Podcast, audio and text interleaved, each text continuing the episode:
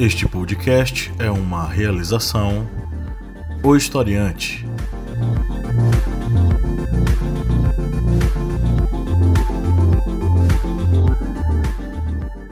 Olá, ouvintes, bem-vindos mais uma vez ao podcast do Historiante, seu podcast sobre as ciências humanas, que está aqui toda semana batendo ponto com vocês, trocando uma ideia sobre vários assuntos interessantes.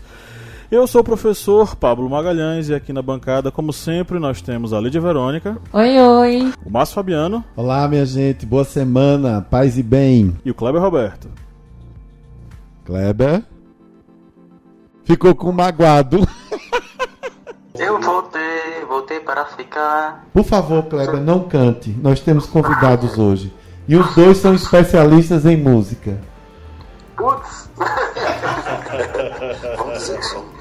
Eita, não, vamos girar a cadeira pra mim. Pois é, vamos lá, vamos retomar. Kleber está de volta e nós estamos aqui em mais um episódio do podcast do Historiante. E hoje nós vamos falar sobre o tema da literatura popular. É... Eu tenho aqui uma matéria para a gente começar nossos debates. É uma, uma notícia que saiu pelo, do, do site É o País e é intitulada Cordel pede passagem na Flip com Batalha de Repentistas. Após ganhar título de patrimônio cultural no Brasil, Feira, é, Feira recebe dezenas de cordelistas que vendem suas obras e organizam declamações e pelejas. A matéria é assinada pela Joana Oliveira no dia 12 de julho de 2019. É, a Ciência do Peido ou O Homem que Perdeu a Rola são títulos que aparecem expostos em uma larga mesa ao lado de outros menos pitorescos como Deforma da Previdência ou Tragédia em Brumadinho. Foram necessários 17 anos e um título de Patrimônio Cultural do Brasil, concedido em outubro de 2018, para que a literatura de cordel ganhasse um espaço próprio na Festa Literária Internacional de Paraty.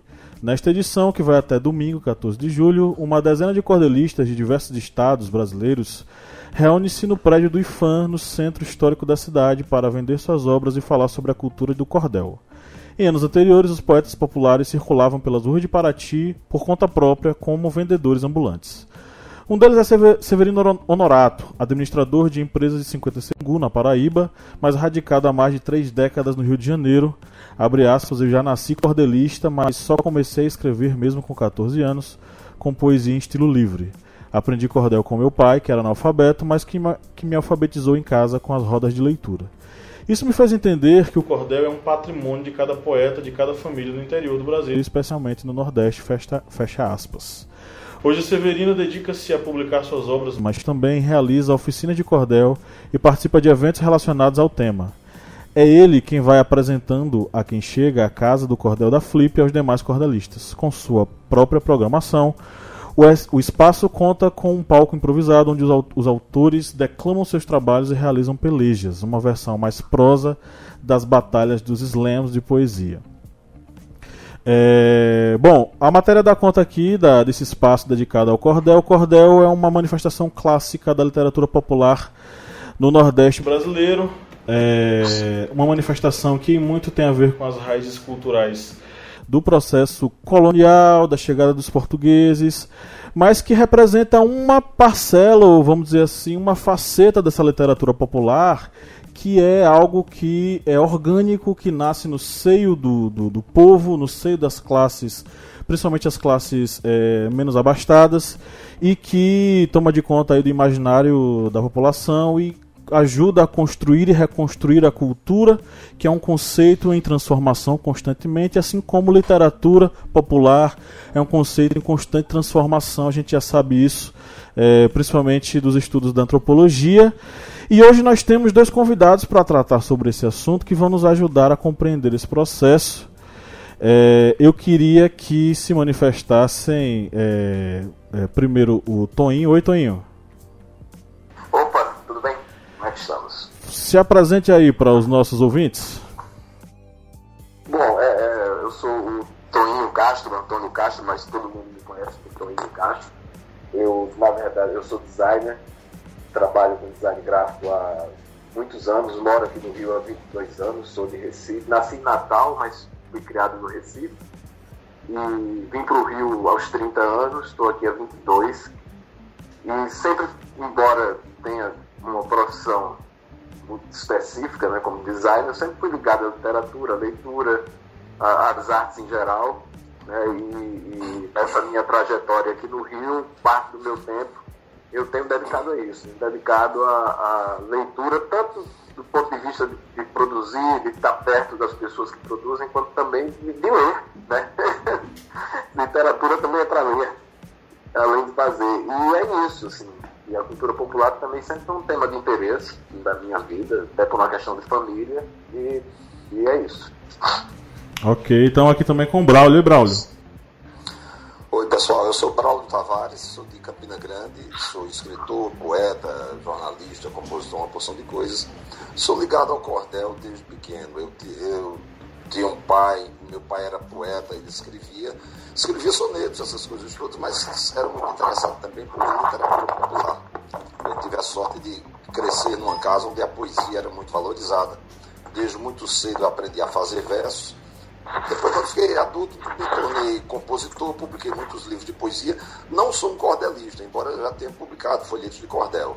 O mais recente deles chama-se O Tesouro de Antônio Silvino. Saiu por uma editora de Mossoró. Publiquei meia dúzia de cordéis somente. Eu sou um estudioso do cordel. Eu sou um cara que gosto muito de ler cordel, conviver com os cordelistas. E quando eu morava em Campina Grande, eu era um dos organizadores do Congresso Nacional de Violeiros de Campina Grande, aqueles festivais de violeiros onde as duplas sobem no palco e recebem assuntos é, sorteados na hora para que eles improvisem seus versos. Ok, é, bom, estamos aí com esse tema sobre literatura popular. Quais considerações você gost vocês gostariam de fazer sobre esse assunto? Eu, eu estive na, na Flip, você, você leu aí a matéria do jornal É o País, né? Sobre Sim. a Casa do Cordel lá na Flip. Eu passei dois dias praticamente nessa, nessa casa. Fui lá para fazer uma, uma, palestra na Flip oficial, mas na Flip paralela tinha essa Casa do Cordel, que era na sede do IFAM. Uma casa cheia de, de é, bancas de cordel, com centenas e centenas de folhetos, gente entrando, saindo, comprando o tempo todo. E o cordel marcou uma presença muito grande pela primeira vez. Eu não sei que flip foi essa, se foi a 15 ou 16, não sei bem a numeração, mas acho que foi a primeira vez que a flip teve uma participação de verdade dentro do cordel. Teve uma participação de verdade dentro da flip.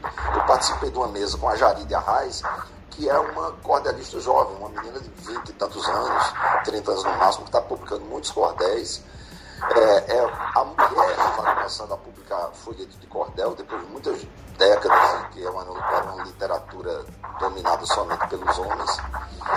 E isso foi uma coisa que provocou dentro dos poetas lá, eu estava dia todo lá conversando, batendo papo com eles, uma euforia muito grande. Eles estão sentindo meio que estão sendo é, admitidos na grande festa da, da literatura. Isso para quem durante um século, sei lá, foi considerado subliteratura, literatura de matuto, de gente analfabeta, essas coisas todas, é, um, é uma conquista muito grande eu fiquei muito feliz por eles.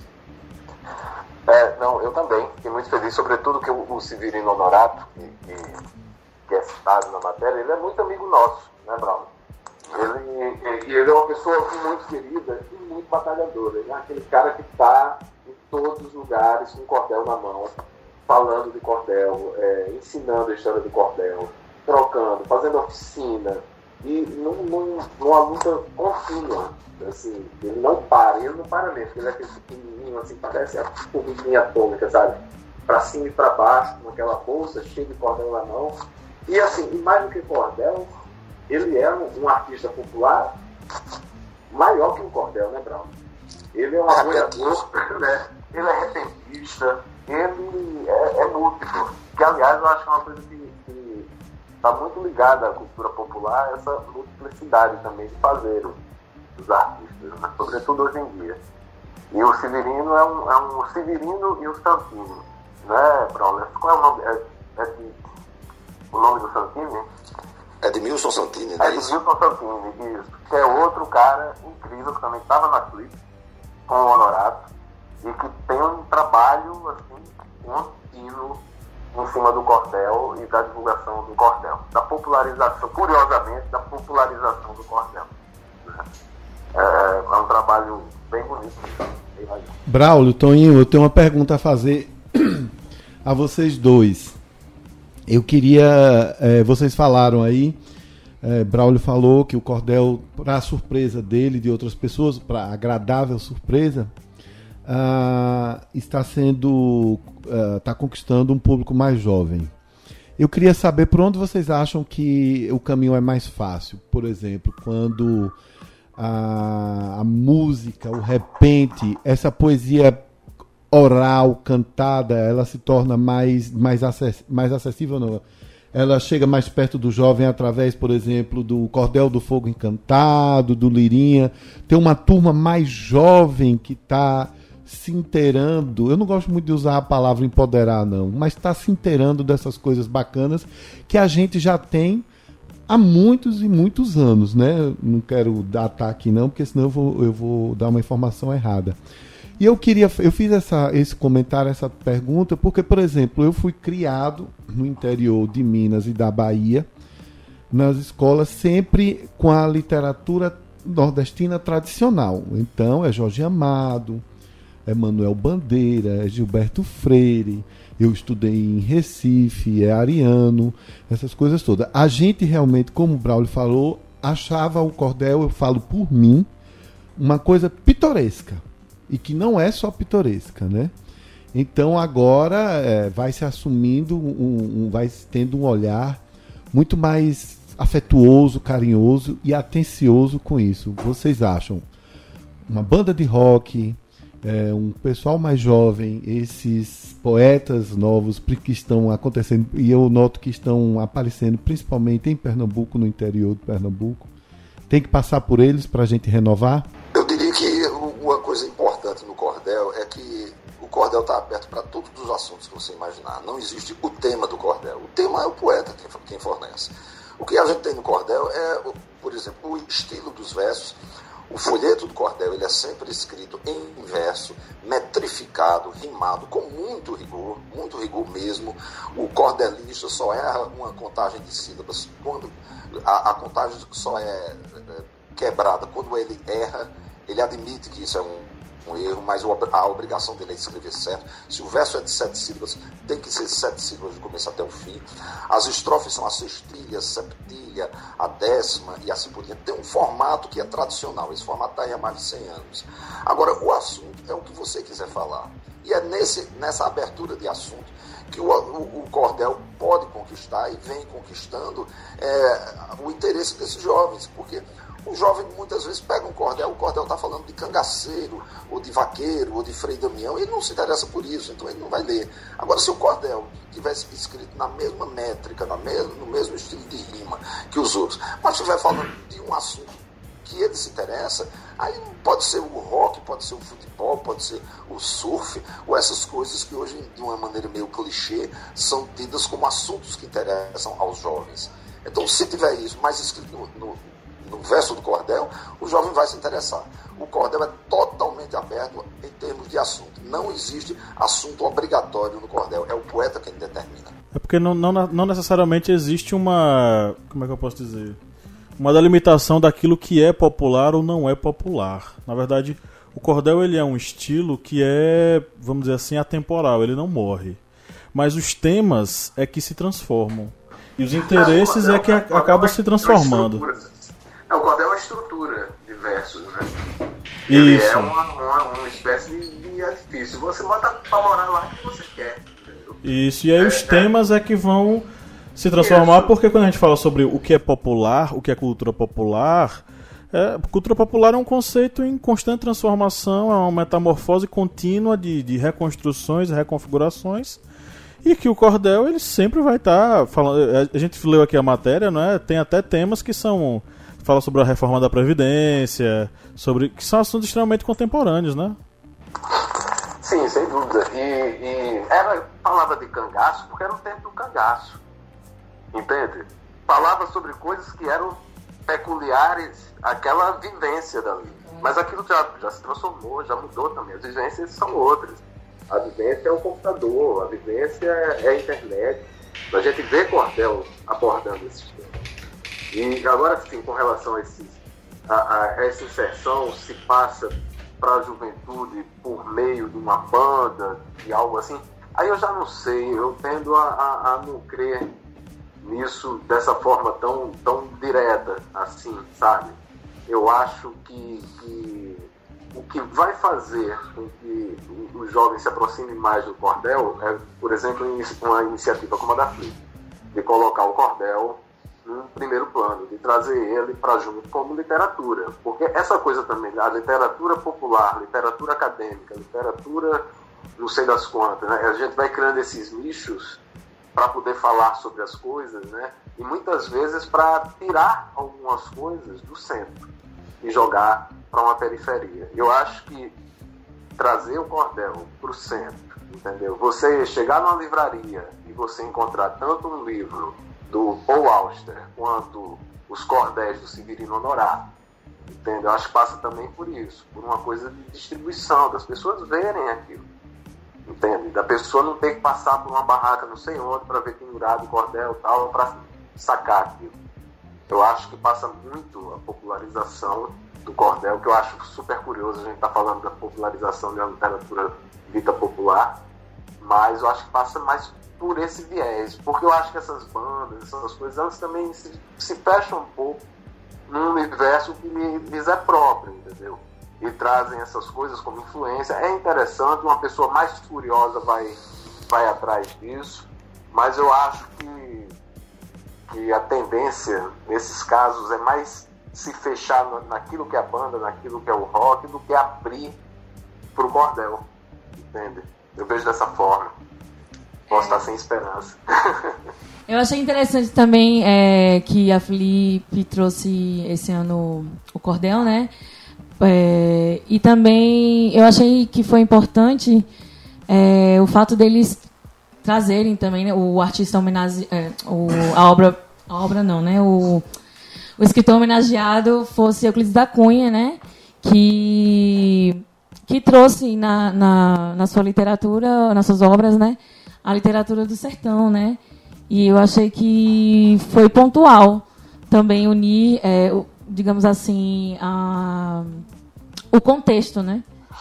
O contexto de, de Euclides da Cunha, das obras de Euclides da Cunha é, e o cordel. Ou seja, pra, praticamente não. Euclides da Cunha não era nordestino, né? Mas como ele retratou o sertão, o Nordeste, né? É interessante que, que nessa flip o cordel é, fosse inserido também, né? No caso, prestigiado, porque o universo nordestino, né? Foi discutido ali dentro da flip. E eu achei interessante também é, que o cordel tenha sido trazido é, nessa, nessa, nessa homenagem, né, em especial a, um, a um escritor que, que deu visibilidade ao, ao sertão e à história do sertanejo. Do, e é interessante essa coisa do, do, do Euclides da Cunha, porque ele entrou na, na, na expedição como ele, é membro do, da galera que estava chegando lá em Canudos. Membro do exército, né, para relatar o que estava acontecendo lá, a pedido do jornal, que se não me engano era o jornal é o Estado, é, de, São Estado de São Paulo. É, e aí o que aconteceu é que ele, ao longo da, do, que, do que viu, ele chegou à conclusão de que a cabeça dele mudou 100%. Não nas teorias eugenistas, ele continuou tendo, mantendo a teoria eugenista da mestiçagem.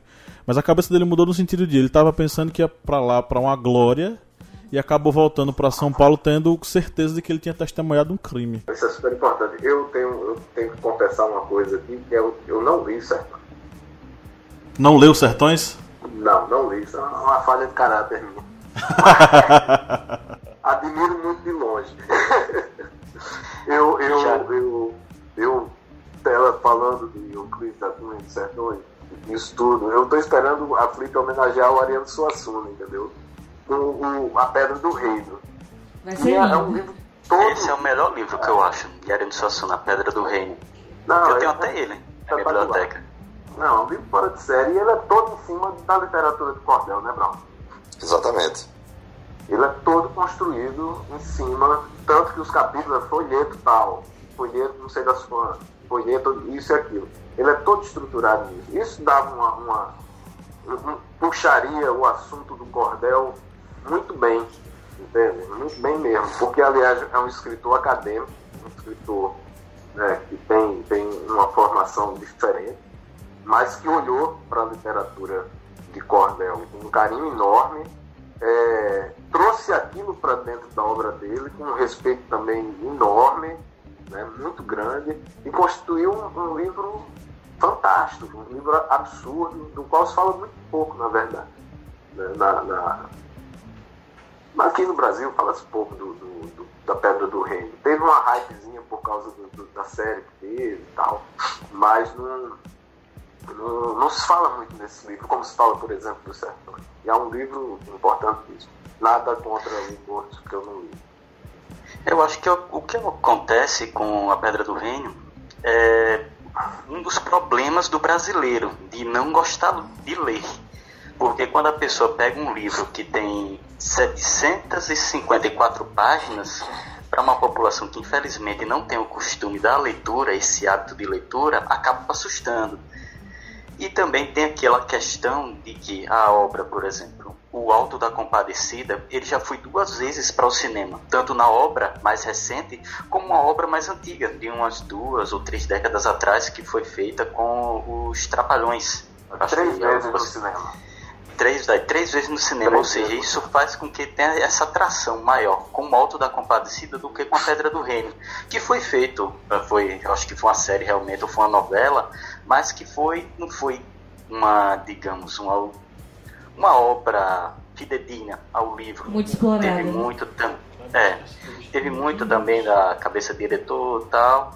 É tanto que existe um livro desse Pedra do Reino, baseado nessa novela, nessa série, e eles na sinopse eles já descrevem que é um livro baseado na novela, na série, não é baseado na obra de Arano Suassuna, porque eles sabem que há as diferenças.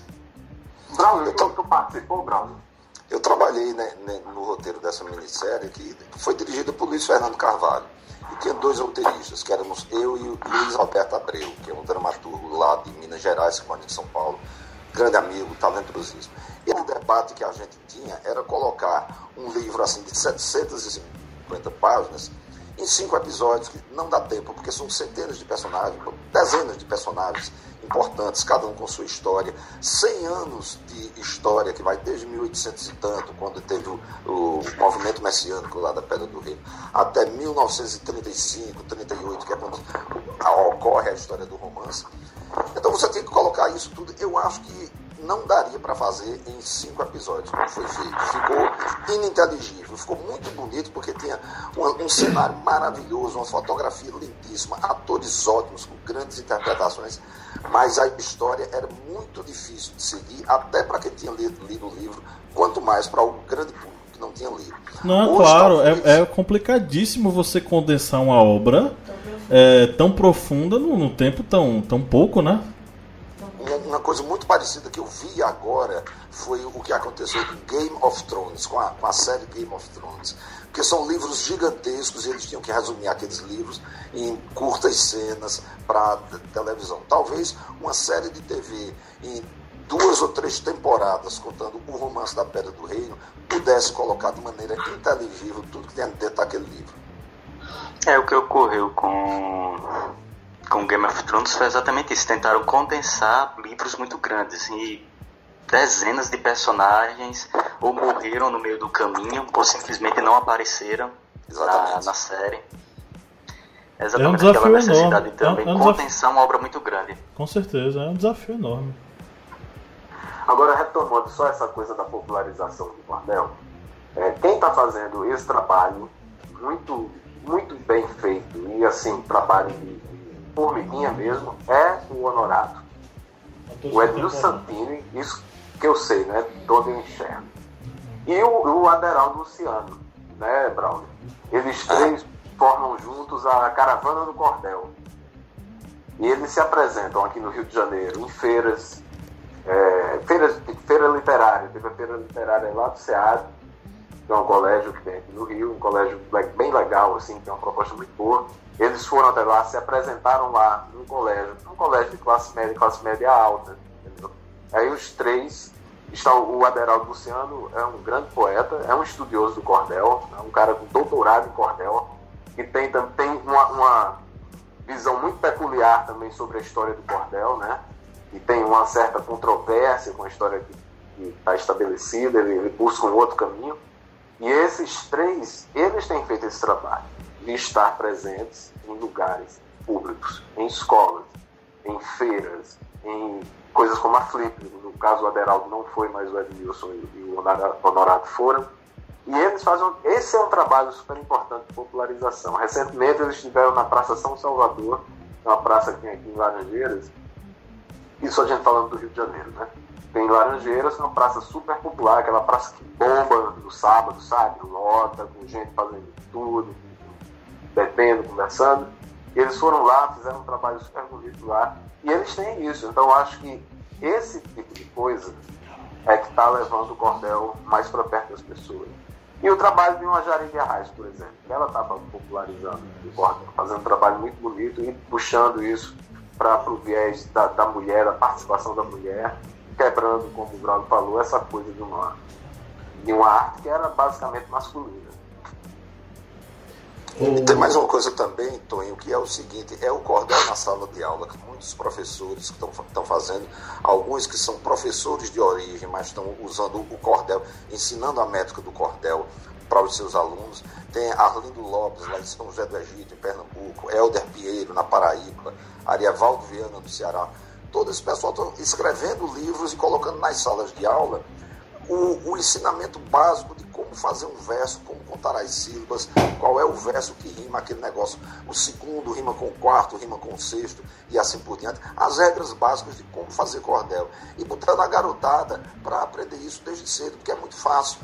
Antes de você botar muita teoria literária na cabeça das crianças, ensina a recitar e a cantar em voz alta. Tem um monte de melodias que você pode cantar as cestilhas do cordel. Bota agora garotada para fazer isso, dá um prêmio para quem fizer o verso mais bonito, bota a votação, quem ganhou, quem perdeu, essa coisa. E eles vão aprendendo ludicamente. Quando o cara tá, chega numa, numa, certa idade, ele sabe até improvisar. Todos os grandes improvisadores, cantadores de viola, eles aprenderam assim na infância, eles vão assimilando isso. Não é aquela coisa de contar nos dedos para metrificar. Não, é fazer o verso de acordo com uma melodia, botar letra numa melodia. Isso é feito por muita gente no interior do, do, Nordeste todo, eu acho que esse, esse é um grande caminho também. Se tem esse caminho de conquistar o público carioca através da, dos eventos, das livrarias e assim por diante, esse caminho de conquistar o público infantil, infanto-juvenil no interior do Nordeste também tem a maior importância. Não, sem dúvida, até porque o cordel ele também trata de temas que puxam muito para o universo infanto-juvenil. Né? Eu tô aqui, eu tenho aqui na parede, no corredor, do, quando o, o, Márcio esteve aqui, ele, ele viu, tem na parede aqui do corredor, um, um, um bocado de, de, de, Botei uns barbantes, pendurei um monte de cordel. E cada vez que eu ganho de, de honorar tudo, eu vou lá e penduro lá. Aí tem aqui o Romance do Pavão Misterioso. Só esse nome já é mágico. Já é um romance, um negócio completamente mágico. Isso atrai as pessoas. O cordel, ele é popular, não é à toa, não. O problema é que ele não tem visibilidade. Não está tendo a visibilidade que poderia ter que tinha quanto antigamente nas feiras, dentro de um, de um universo circunscrito. E também Mas... o reconhecimento, né, sobre a seriedade do movimento. Como vocês falaram aí, da questão é, formal, né, de se fazer o cordel e tudo mais. Não existe esse reconhecimento sobre essas formalidades e quão sério é o movimento. É, mas tá aí, como o Braulio está falando, tem já gente trabalhando nisso, né, trazendo isso pro, pro, desde cedo. Porque isso tem que ser desde cedo. Eu sou uma criança urbana.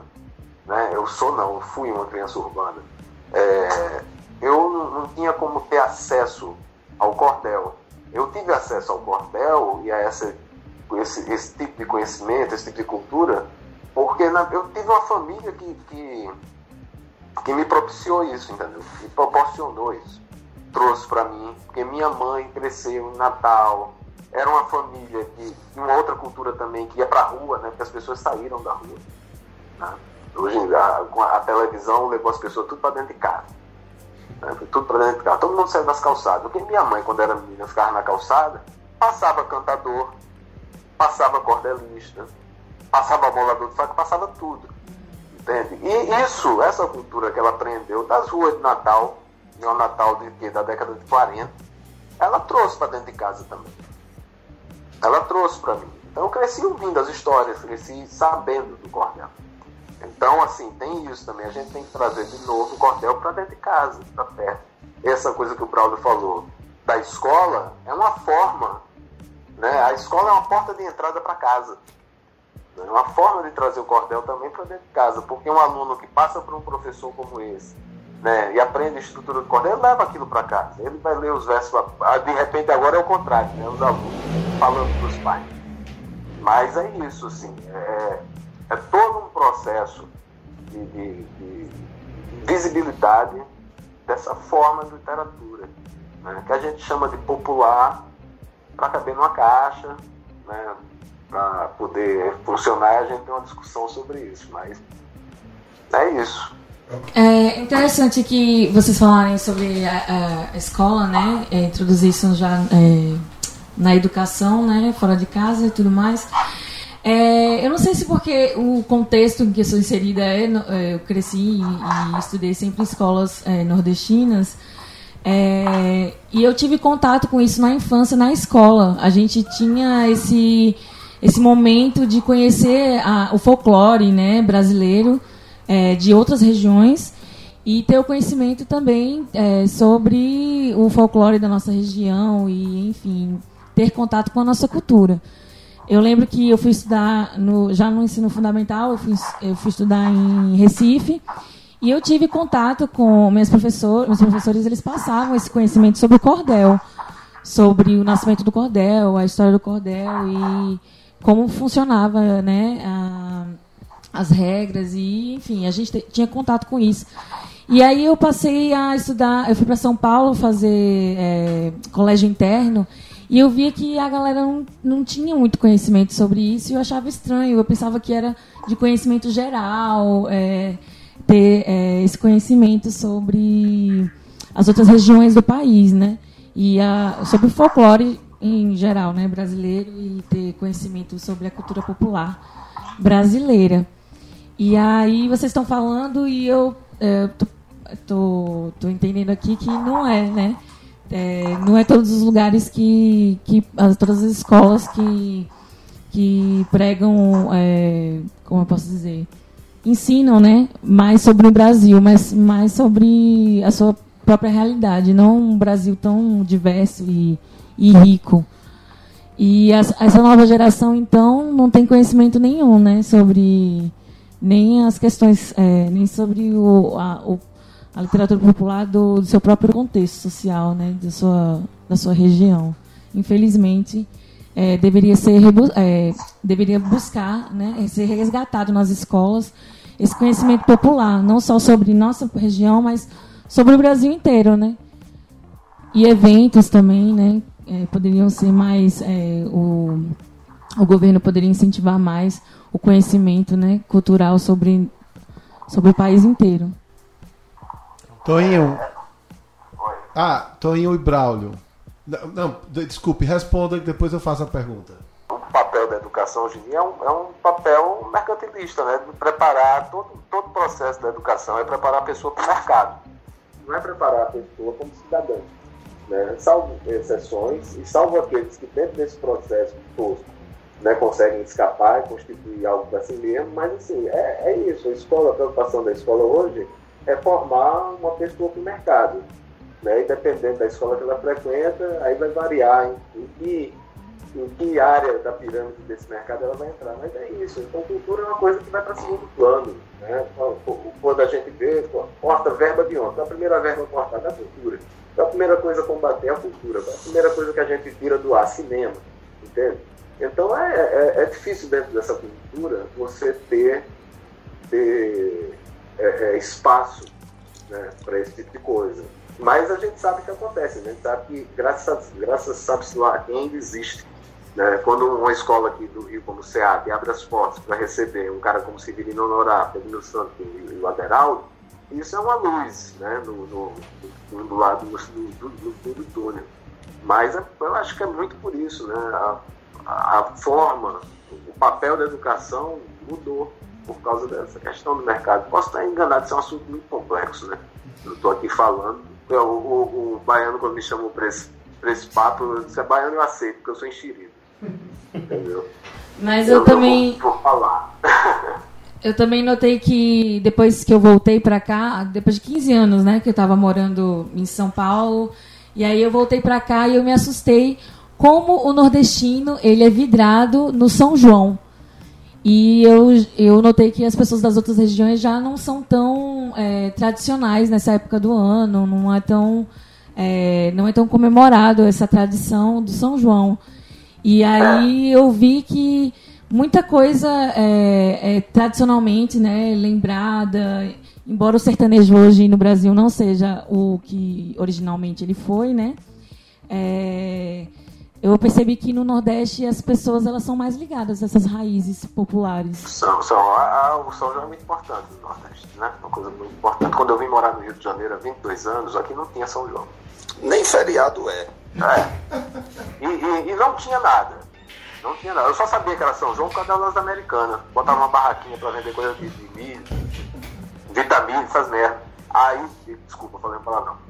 Mas, enfim. Não, fica à vontade. É, eu só sabia que era São João. Ah, isso eu passei no Americanas, aí quando vi uma barraca cheia de coisa de milho, eu, meu Deus, é São João. Eu não lembro. Porque até pra mim aquilo tinha, entendeu? Desmanchado. Mas isso mudou nos últimos anos. Né, Brown? Você não acha, não? Eu tenho tido mas, Tem uma coisa aqui, aqui no Rio, bom, eu moro no Rio há mais de 30 anos, então é o meu ponto de referência. Tá? Eu já observei uma coisa, Tony, que era o seguinte: quem tem filho pequeno aqui no Rio, você quer ir passar o São João na Paraíba, mas não pode porque os filhos estão com aulas. Não é feriado, não, é, na época de provas, eles só, só entram de férias no começo de julho. Então você fica preso sem poder viajar, porque as crianças estão indo para a escola e tem prova e essa, e essa coisa toda. Porque aqui no Rio de Janeiro é, uma, é um período como qualquer outro, igual qualquer, qualquer outro. Agora tem um, um lado positivo do São João, que é o quê? Grupos de pessoas que em determinados bairros, em torno de uma praça, em torno de uma rua que é bem animada, assim, começa a fazer o São João local, aquele São Joãozinho daquela rua, produzido e organizado pelas pessoas da rua. E isso é uma coisa legal, porque eles ah, muitas vezes fecham a rua, botam barraca, tem milho, manda fazer canjica, dança, toca. Isso é uma coisa bacana também. São pequena, pequenas festas de São João espalhadas pelos bairros. É, agora o milho daqui não, não presta pra assar, não. Ah, o Toninho. Toninho Bravo. É sério? Eu, eu queria fazer uma pergunta a vocês. É, eu, eu queria saber quem vocês. Primeiro, como o podcast da gente, depois Pablo vai passar os números aí. Mas a gente tem seguidores no Brasil todo, que muito nos alegra. E eu queria saber quem dos nordestinos ou nordestinas, quem vocês estão lendo que sejam autores contemporâneos. Eu vou dar um exemplo é, falando de dois caras. Um é Marcelino Freire, que já está aí na estrada já há muito tempo, pernambucano de Sertânia. Estive com ele aqui fazendo o curso. Hã? Olha aí que coisa boa. Pois então, conterrâneo do teu pai. E ele faz aí com o Sesc umas oficinas de literatura, andou aqui tem dois anos lá em Petrolina. E agora, nas minhas férias em fevereiro, na casa de um amigo meu, eu li um, um cearense de, do, do Juazeiro do Norte, chamado Sidney Rocha. Ele já ganhou o Jabuti, é, foi premiado, né? Agora um, uma escrita muito sofisticada, não uh, ele tem um livro chamado Fernand Flor eu li uns dois livros porque na casa de um amigo que eu não posso dizer o nome do amigo minha gente porque ele detestou esse autor. E eu adorei eu disse criatura esse cara é muito bom olha isso daqui que imagem bonita e etc etc quem é que vocês estão lendo uh, de literatura? Bom vamos sair um pouco da caixa chamada popular. Quem é que vocês estão lendo justamente é, dois livros que eu acabei de ganhar de presente e que são dois livros sobre o Nordeste. É uma coincidência, porque eu leio terror, eu leio ficção científica, eu leio romance policial, eu leio inglês e tudo, mas no, no momento são dois livros bem nordestinos. Um deles é um livro chamado Novas Cartas do Sertão do Siridó. O Sertão do Siridó é aquela parte é, entre Paraíba e Rio Grande do Norte. É um cara chamado Paulo Bezerra, um cara que faleceu há um ou dois anos, e ele começou, era um fazendeiro, era formado em medicina, se não me engano, era historiador, membro do Instituto Geográfico lá do Rio Grande do Norte, chamava Paulo Bezerra Balá. E ele começou a escrever cartas para o jornal de Natal, descrevendo como era a vida na fazenda, nas fazendas lá da região do Seridó. E essas cartas começaram a ter uma repercussão muito grande quando eram publicadas no jornal, porque ele tinha um estilo muito correto, aquele português bem antigo, agora muito correto e muito cheio também das expressões regionais, porque isso é uma característica do nordestino. A gente se orgulha do jeito de falar, do vocabulário, da pronúncia, do sotaque e assim por diante. Então ele tinha isso, mas de uma maneira erudita, de uma maneira muito literária. As cartas descrevendo como era o plantio do algodão, como eram os ônibus e os caminhões que faziam o transporte entre as fazendas e as cidades naquele tempo, os times de futebol, que o, o time da fazenda tal jogando contra a, a, outra fazenda, as plantas, os animais, tudo, é uma, uma, uma espécie assim, de um estudo etnográfico. É, daquela região feita por uma pessoa que morreu com 80 e tantos anos escrevendo esse tipo de coisa. Eu estou terminando de ler esse livro, quero escrever uma resenha dele em breve. E um outro é, é, um livro que eu ganhei agora em Paraty, que me foi dado em original, ainda em arquivo PDF, por Arievaldo Viana, que é um amigo meu, pesquisador, que mora lá em Fortaleza. Ele está fazendo uma biografia de João Melquiades Ferreira da Silva, que é o poeta do Pavão Misterioso, do romance do Pavão Misterioso. Ele é o autor do, desse, desse folheto. Ele, ele adaptou um folheto anterior, escrito por Zé Camelo de Melo Rezende. Tem até uma briga feroz, até hoje rolando, para saber quem é o verdadeiro autor do Pavão Misterioso. Ah, Mas o, o, o, que eu tenho aqui está atribuído ao José Camelo de Melo Rezende. Pois é, o João Melquides tem a versão dele também. O João Melquides é interessante por quê? Porque ele foi soldado em Canudos. Olha que coisa interessante. Em mil, é, é, ele, ele lutou em Canudos e ele voltou traumatizado para Paraíba. Tem cartas dele que Arievaldo Viana teve acesso, ele contando como foi a, a, guerra de Canudos e dizendo que não conseguia dormir de noite, pensando na mortandade daquelas pessoas, mortandade da qual ele fez parte. Então, isso é uma coisa interessante, veja só, porque Canudos está para a sociedade brasileira assim como a literatura de cordel está para a cultura e a literatura brasileira. É aquela coisa bem popular, Brasil real distanciado do Brasil oficial. Então, de repente, chega lá um Euclides da Cunha, que é o representante do Brasil oficial, para contar a história de Canudos. E essa história de Canudos não foi contada pelos cordelistas na época.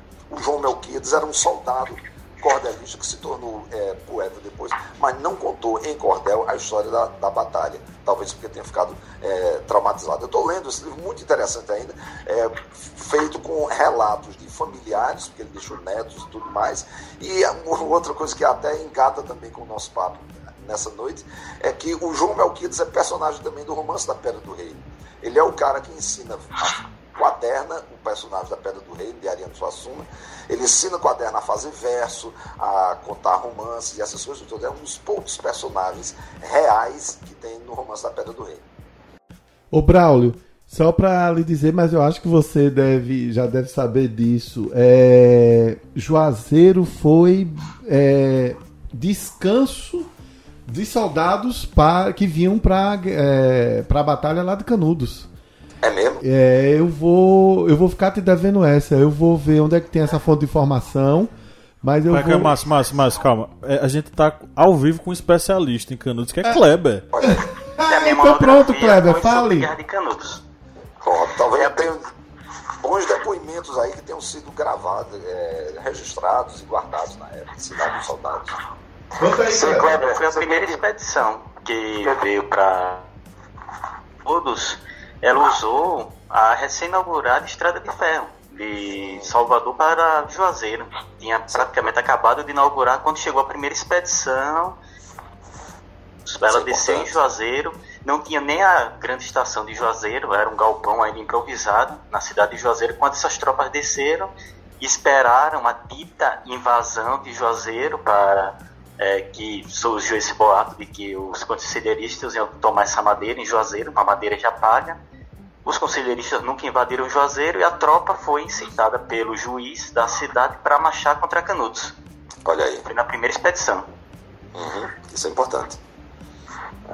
Você tem que conversar com o Nonato Gurgel, é um colega nosso que ele é apaixonado por Canudos, escreveu muita coisa interessante sobre Canudos. Vou colocar você em contato com ele.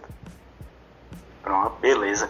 que é tanto que a minha monografia na graduação foi sobre a Guerra de Canudos, e eu estou fazendo também um podcast, que é o Correspondente de Guerras, e estou fazendo uma série sobre as quatro expedições de Canudos. Já tem três é, desses storytellers, desses podcasts já disponíveis, só falta a última expedição.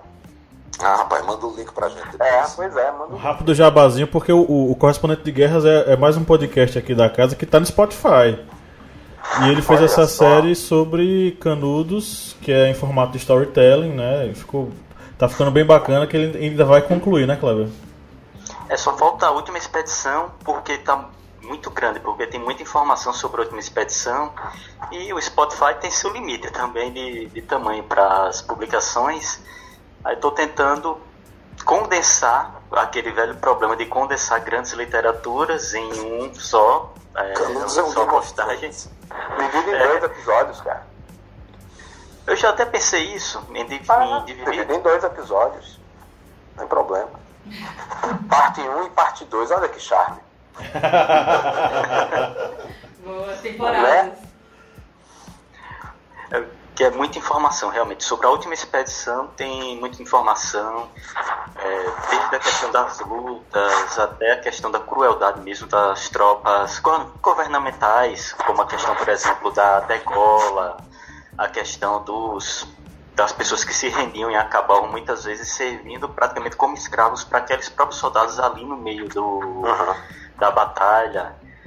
Ou seja, é muita informação, são muitos dados, muita coisa que tem que ser condensada para conseguir fazer esse podcast.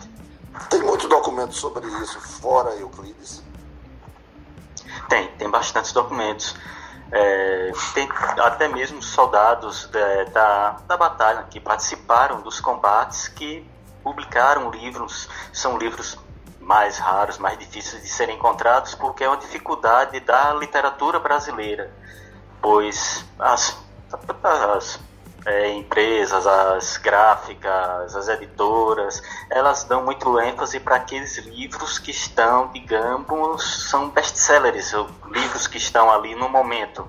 Essas outras literaturas acabam saindo uma, duas publicações e depois que você encontrar tem que ser na, nos sebos, estantes virtuais, na estante virtual, em alguma outra área de livros usados para essa monografia mesmo, eu tive que comprar três livros que eram muito difíceis em acervos de sebos, porque não existiam mais publicações recentes. A gente vê muito isso também. É, eu tenho muitos amigos que gostam de estudar a história do cangaço, né? Então, muitos livros importantes sobre o cangaço, com, é, reconstituindo cartas, documentos, isso, aquilo, ah, são livros que têm tiragens pequenas de 500 exemplares, mil exemplares, e só vão mesmo para esses conhecedores. É uma coisa que fica, não vai nem para a livraria, fica vendendo entre as pessoas que já estudam, e você tem que entrar nesse meio para ficar tendo para ter conhecimento da existência desse livro e acabar é, conseguindo ou comprar um exemplar ou uma cópia xerocada. Eu acho que o canudo deve ser uma coisa parecida.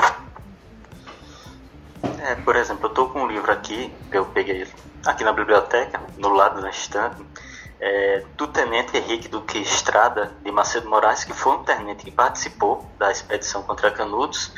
Esse livro, a edição mais recente, é a terceira edição, que é de 1985. Uhum para ver como tem atualmente, principalmente, as editoras elas não têm mais esse interesse em publicar esses livros que muitas vezes podem ter dados, informações interessantes, não somente para quem, por exemplo, estuda história, mas para as pessoas em si que gostam de estudar sobre esses assuntos. Infelizmente, atualmente, muitas editoras gostam mais daquele best-seller que vai sair muito, vai ter muitas edições e que muitas vezes acaba se saturando aquela, digamos, é, filão, aquele modelo de, de publicação e esquece muitas vezes a literatura popular, por exemplo, esses livros que fizeram parte muitas vezes da história do Brasil acabam ficando esquecidos. É verdade, mas eu vejo também que com as no, essas novas tecnologias assim, que, que chama print on demand, que é você fazer 40 livros, aí depois que vende esses 40, você faz mais 30 ou mais 50 e vai vendendo de pouquinho. Isso tem a. Fazer, né? Às vezes fazer, né? Muita gente, Às vezes você, tipo, Eu quero tal livro, eu quero um exemplar desse livro. Exatamente. Então, muita gente que escreve sobre cordel, por exemplo, faz essas pequenas tiragens, 30, 40 livros, e fica esperando vender. Quando vende aqui, ele faz o resto. Então, acho que tá, cresceu também, graças a isso, um mercado que não é o um mercado das grandes livrarias, das grandes redes, do que vende em aeroporto, ou do que vende na, na, nas livrarias principais das capitais, mas um mercado muito através de internet e de contato também, de livros especializados. Tem isso sobre cordel, tem isso sobre cangaço, Canudos é um outro filão que eu acho que deve ser muito rico. Nunca parei para estudar, não. Li pouca coisa sobre Canudos, li Euclides da Cunha, é, Francisco Marins, que tem um romance lindo chamado A Aldeia Sagrada. Li pouca coisa, mas eu acho que deve ter um, um subterrâneozinho assim, um, uma literatura underground sobre isso também. É, tem um autor, por exemplo, que Márcio ele gosta desse autor, que é Mário Vargas Llosa, que ele tem um livro sobre Sim, Canudos, que é A Guerra do Fim do Mundo. Isso. Um livro que teve, inclusive, é, é, uma repercussão internacional. Eu já vi artigos em revistas literárias americanas. Passando a limpo. Bem, esse quadro eu vou dizer duas notícias que são recentes desse ano. Elas não são tão ligadas ao cordel, mas são ligadas à área da leitura. A primeira notícia é com menos de um visitante por dia, a biblioteca é fechada por falta de público em Cuiabá. Verdade. É verdadeiro ou falso essa notícia? Eu verdade. acho que é verdade. Eu acho que é verdade. Olha, tem tudo para ser verdade. Tem tudo para ser verdade. As pessoas se queixam às vezes de que não tem dinheiro para comprar livro. O brasileiro, isso é um comentário bem pessoal meu, o brasileiro não tem hábito de ler na biblioteca. O brasileiro quer comprar o livro e levar o livro para casa.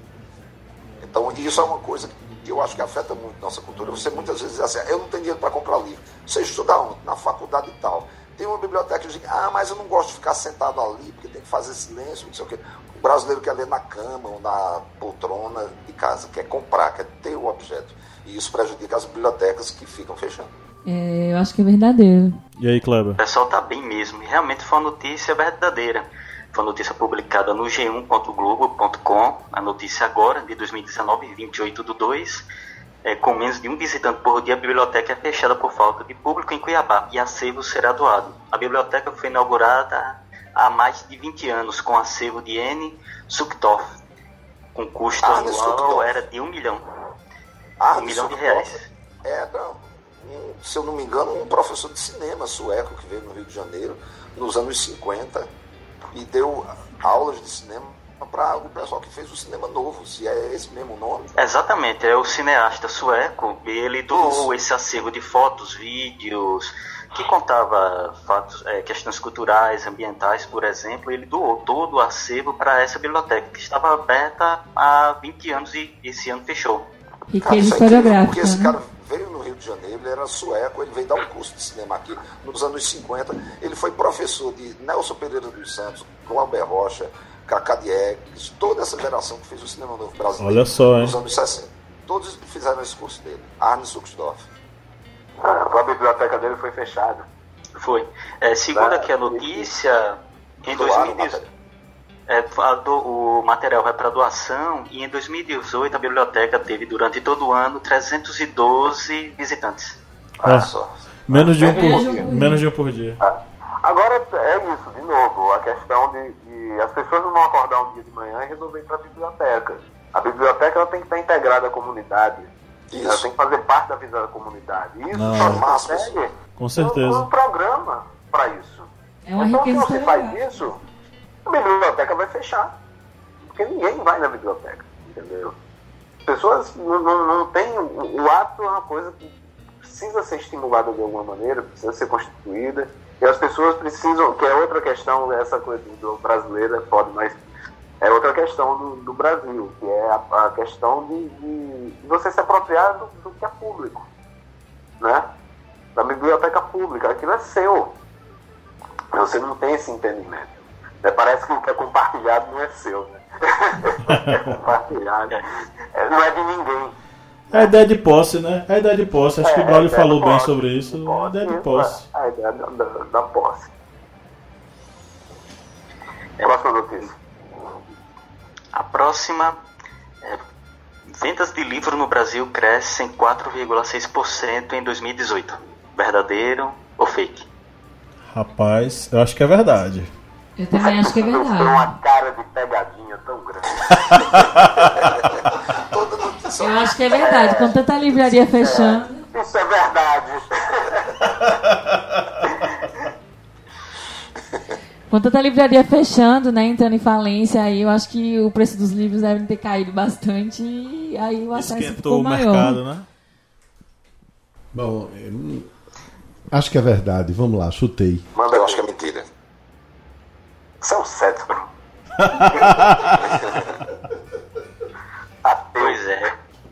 E essa notícia, ela é uma notícia verdadeira. Olha só! você armou uma pegadinha, rapaz, pra gente. Palmas para o Brasil, né? É, eu fui tirado pelos meus livros que não estão vendendo nada. Está no site o globo.com é, que, essa, é, que em 2018 houve um crescimento em relação a 2017 de 4,6% na comercialização dos livros comercializados. Isso aqui demonstra exatamente o que foi comentado. Muitas vezes as pessoas deixam de visitar até mesmo livrarias ou bibliotecas para pedir o livro, por exemplo, online, ou então o livro em um site. É, que o que está ocorrendo, por exemplo, em outra notícia, é, foi até no noticiário, acho que foi o Jornal da Band, fazendo mexer aqui para a Band sem pagar nada, mas que, por exemplo, a livraria Saraiva, que acabou fechando algumas das suas unidades, ela teve uma queda muito grande na venda de livros físicos em suas unidades. Contudo, a venda de livros através do seu site tinha crescido bastante. Exatamente aquela questão da pessoa que Ah, não sai para ir ser. livraria para sentar. É, agora, eu acho que a questão da Saraiva e da, da, da cultura são questões bem complexas, estão para além do ato de leitura do brasileiro. Sabe? Que são questões que passam por gestão administrativa. Passam E do próprio uma modelo também, né? O próprio modelo de, de, de, de A, a Saraiva venda. você entrava, porra, você via primeiro o copo com, com um canudo dourado do que livro. Assim, virou, teve uma hora que começou a virar uma espécie das americanas, né? Enfim, é muita coisa. Agora, assim, o- o- olha, comprar na internet, prova digital, isso cada vez mais vai fazendo parte do, do hábito de quem compra livro, né? Não do brasileiro, do hábito de quem compra livro. Eu mesmo, eu compro muito livro pela, pela web. Agora menos que eu tô liso, mas quando eu tenho dinheirinho mais folgado eu compro. Porque uma coisa que ocorre também, e isso vem da questão do mercado das livrarias, como isso funciona e editoras, muito vezes não existe mais. Porque a livraria hoje ela é muito focada também para o lançamento. Né? A, a- a estrela da livraria é a, a torre lá com os lançamentos, com os livros mais novos. E, e você quer um livro mais antigo, você não encontra mais na livraria. É muito difícil. Então você tem que recorrer a sebo, você tem que. E aí, pronto, botaram os sebos tudo online. Eu compro, compro o tempo todo na, no estande virtual, por exemplo. Porque são livros que eu não vou encontrar. Eu estava vendo agora, fazendo um, que me dá agonia. Toda vez que a gente fala de poesia pernambucana, o povo fala de Manuel Bandeira e João Cabral do Melo Neto. Eu, gente, não é possível só tem esses dois. É, é, é, é- é um negócio sério. E Ariano Suassuna, que nem pernambucano é.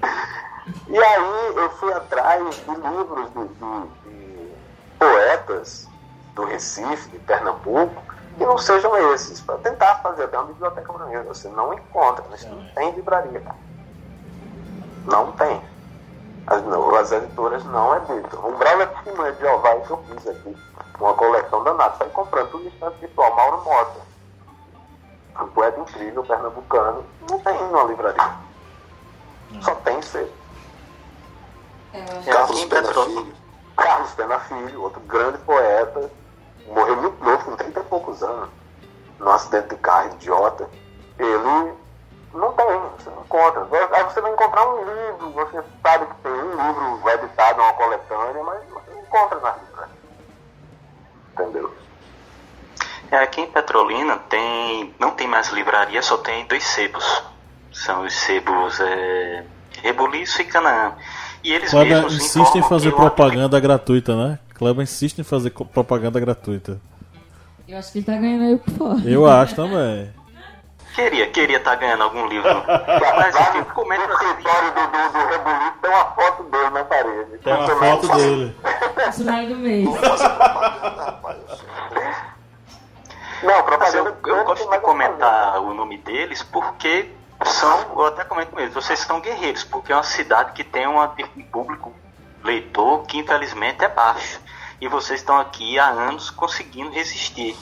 E eles sempre informam que, por exemplo, literatura, essa literatura, a literatura popular, litera, autores pernambucanos, baianos que são desconhecidos do grande público, são livros muito difíceis de, de caírem lá no sebo. E muitas vezes, quando caem, já tem um público ávido, esperando aquele livro, que já deixa o telefone, número, para assim que pegar, ele ligar e dizer: Eu já estou com o livro. Um dos autores, por exemplo, que a gente até ah, não comentou, foi Patativa do Assaré. Ele disse que livro um cai dele lá é entrar e sair. Porque são autores que têm seu público, mas as grandes editoras muitas vezes não faz grandes lançamentos, não tem uma grande divulgação para o grande público. E acabam sendo que os livros deles acabam parando em livrarias menores ou sebos. E esses sebos, eles, além de serem difusores da, da literatura popular, do cordel e da, da própria, digamos, literatura de outros autores, são um exemplo de que o brasileiro, ele infelizmente não gosta de ler. Porque eu vejo lá, tem livros bons, livros bons que custam 8, 10 reais, 15 reais no máximo, e a pessoa pega, olha assim, é, 15 reais nesse livro, ah, tá caro, e bota na estante.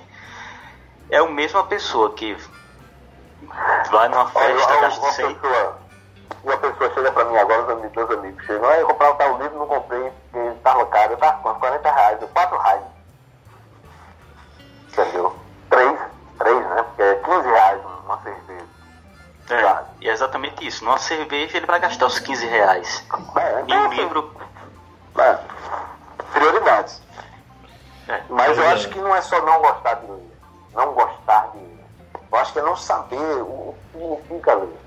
É não, é não ter essa, essa sabe, de não ter sido educado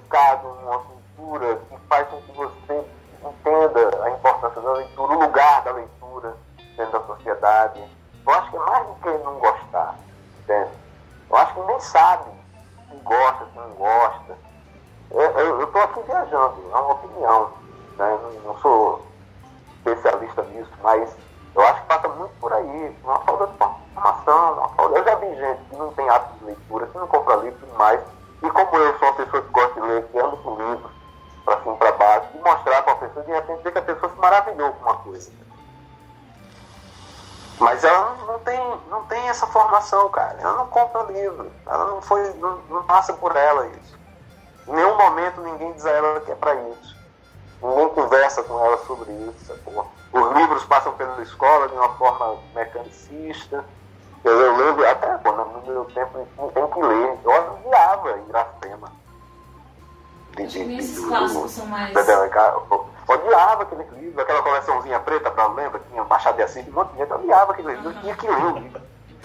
Porque a literatura ela é introduzida na, na formação, no ensino médio, de uma forma muito de cima para baixo, sem qualquer diálogo com a geração e sem qualquer contextualização com a realidade local. Talvez a introdução à literatura não devesse ser do Machado de Assis. Claro, Machado de Assis deve aparecer dentre outros clássicos, né? Porque eles são clássicos do processo de construção literária brasileira, sem dúvida. Mas talvez a iniciação deles deva passar inicialmente com a literatura regional, com autores regionais, que tratem de temas típicos da região daquela escola e isso vá sendo é, cada vez mais contextualizado. É, eu, não vou, eu não vou criticar 100% os nossos colegas de letras, porque eu sei que muitos deles trabalham com projetos anuais com a introdução de alguns autores regionais em suas é, em seus vamos dizer assim menus de leitura Então tem muitos colegas que já fazem isso e são trabalhos muito bons, interessantes na educação fundamental e na, no ensino médio. Mas de um modo geral, né, como a gente tem que olhar de um modo geral, essa literatura é, ela é introduzida, ela é colocada ainda muito de cima para baixo, enfiando um Machado de Assis que, por exemplo, o Dom Casmurro, em sua essência, em sua sutileza literária, uma sutileza de escrita, não vai ser entendido pelo jovem de 12 anos. É, eu, eu diria mais, né, nem não sei entender, porque não entendeu eu acho uma coisa boa. Mas não ser. Porque assim, você, você não entender um livro, você ler um livro e não entender, isso, isso, isso abre espaço para muita coisa né, também. O não entendimento. Quando você, por exemplo, na escola, você lê um livro e não entendeu aquilo, e você tem um bom professor, por exemplo, então você tem ali um espaço para que esse não entendimento se transforme em outra coisa. Né? Mas é mais. Acho que é pior que isso. Aquilo, aquilo é jogado. É, é, desculpa. Eu, eu, estudei 50 anos atrás, né? então. aquilo me era jogado de uma forma muito sem nenhuma noção. Então a coisa de entender ou não entender já já estava no segundo plano, assim, sabe? Aquilo era quase como você tem que ler isso aqui, tem que responder essas paradas e seguir em frente, porque no próximo trimestre tem outro livro, esse tipo de coisa. Entendeu? Mas eu acho que não tem muito disso. Pode estar super errado, mas de como as pessoas olham, não é que elas não gostem de ler, elas não, não entendem, elas não têm noção do papel daquilo na vida delas. Entendeu? Mas, Eu acho que é mais por aí. A minha geração também foi meio superficial também a, a, a, literatura mais clássica, né? Ela era abordada mais no sentido de para datar uma época literária, né? A sua geração, Lídia. A minha geração? Deixa eu ver qual é a nossa geração. Paulo? A gente é geração. Geração de Proteus. geração Y. Anos 80 pra cá. E aí, eu lembro que minha irmã, ela, ela é 15 anos mais velha do que eu. E aí minha irmã falou, olha, você vai ter que ler... Me passou uma lista de livros para ler, eram clássicos da literatura brasileira.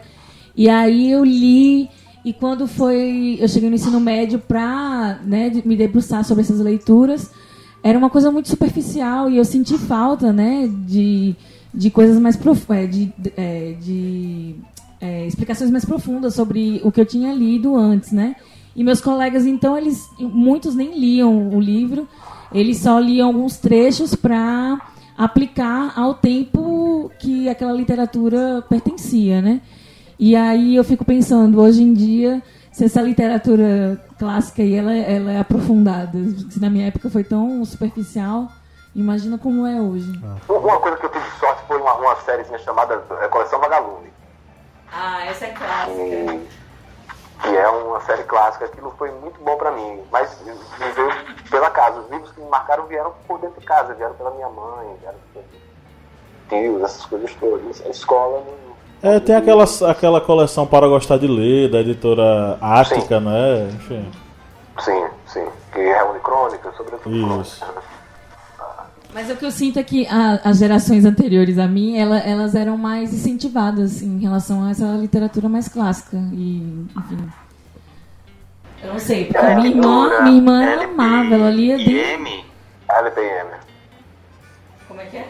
Essa editora, ela lançou uma série de livros de litera, é, livros, literatura clássica, em formato de quadrinhos HQ para o público infanto juvenil. Eu cheguei a mostrar até um desses livros para o professor Pablo, que eu comprei para o meu filho, que é o livro de Leon Tolstói, é Guerra e Paz. Eles uhum. fizeram todo o livro em roteiro, em quadrinhos, exatamente para atrair esse público, esse público infanto juvenil. Eles mesmo na própria descrição eles informam que é para atrair jovens para leitura, tanto que no final desse livro, em quadrinhos, tem o, o resumo histórico do período, todas as informações uhum. do livro. Isso é uma forma de atrair. Tem vidas secas também em quadrinhos. Tem o 15 também, o 15 também eu tenho em quadrinhos, que é também muito boa, tanto o livro como o quadrinhos. Ou seja, atualmente está fazendo essa, esse desenvolvimento para atrair esse público, porque sabem que há, infelizmente, essa dificuldade para o público, principalmente mais jovem, em ler essas, essas é, livros, esses livros mais clássicos. E para atrair esse público, eles precisam de um incentivo. Um incentivo é exatamente essas ilustrações, esse formato. Isso eu acredito que pode atrair esse público para essa literatura mais clássica. E também é, pode é abrir portas para literaturas. É, aí é onde eu volto para o cordel. Eu acho que o cordel é uma grande peça para atrair público para leitura. Entendeu? Esse trabalho que o Bruno falou desses professores que estão fazendo isso, isso é super importante, porque é tipo um caderninho de, sei lá, oito páginas, né? um, um um quarto de A4, pequenininho, dobrado, versificado, que é uma coisa que, estimula, que é legal, você memoriza com facilidade, entende? É, é bonito, tem uma ilustraçãozinha maneira. Eu acho isso é barato. Isso, isso sim, mas porque tem também um grande preconceito institucional sobre, contra esse tipo de de produção que não dá visibilidade correta para que isso chegue em qualquer lugar, para que a gente encontre esse negócio em qualquer banca de revista, que eu não que ir lá no centro, centro de, de, de, de manifestações culturais, eu nem sei como é o nome, lá na, na, em São Cristóvão, que é onde tem a feira, né? Nordestina, para poder comprar um cordel, entende? Então, acho que o cordel é uma porta de entrada para a leitura maravilhosa. Eu estou aqui, eu peguei, enquanto a gente estava conversando, eu peguei vários cordéis que tem aqui, cara tem aqui até teu Brown. Né? Cabeça elétrica, coração acústico. Aí tem um sobre constelação, sobre ciência, do, do Gonçalo Ferreira da Silva. Aí tem outro aqui, aí o romance Pavão Misterioso, a Paraíba, de Filipeia João Pessoa, né? um, um folheto histórico. Um sobre Copérnico. Um sobre a chegada de Lampião no, no inferno. Olha só, Saci Pererê. As baladas de Trupizufner, do Browser, os 30 anos da Constituição Cidadã do Brasil de Severino Honorado, que ele distribuiu lá no, no Museu da República, naquele evento, Browser, né? foi?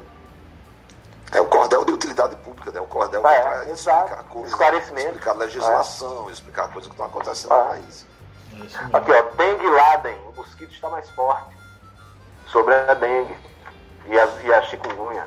Aqui, ó, vejam só esse mosquito, agora chegou mais forte. O Zika e chikungunya está causando muita morte e até em vários países já entra sem passaporte. É. Então é uma literatura que, fala sobre qualquer coisa. Uma literatura que informa, uma literatura que encanta, que diverte, é uma coisa sem limites, né? E tem essa coisa dos clássicos. É, fica barato. Que, por exemplo, no, no Ceará tem poeta, é, ele é poeta e professor universitário, é Estélio Torquato. Ele está adaptando para o cordel todas as peças de Shakespeare. Então ele já fez Otelo, Hamlet, Romeu e Julieta, Sorriso da Noite de, de Verão, é, todas, essas, todas as peças de Shakespeare ele está reescrevendo em sextilha no estilo do cordel. E não só essa, tem, tem outros poetas lá, o Evaristo Geraldo, o Rouxinol do Rinarete, estão adaptando Edgar Allan Poe. Imagina só, Edgar, as, os contos de terror de Edgar Allan Poe adaptados para cordel.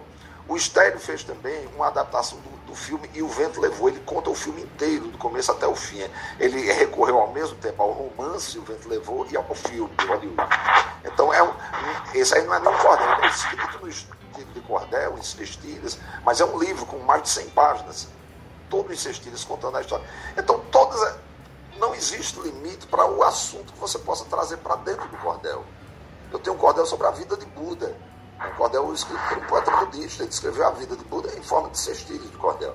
Então, qualquer coisa você pode trazer. Pode trazer Machado de Assis, que muita gente não gosta, pode trazer Zé de Alencar, que Toninho não gosta, e assim por diante. É só versificar, botar em forma bonita de cestilha, uma coisa que possa ser cantada, que possa ser recitada. Isso é uma porta que se abre para muita gente. Ah, é? Então tá.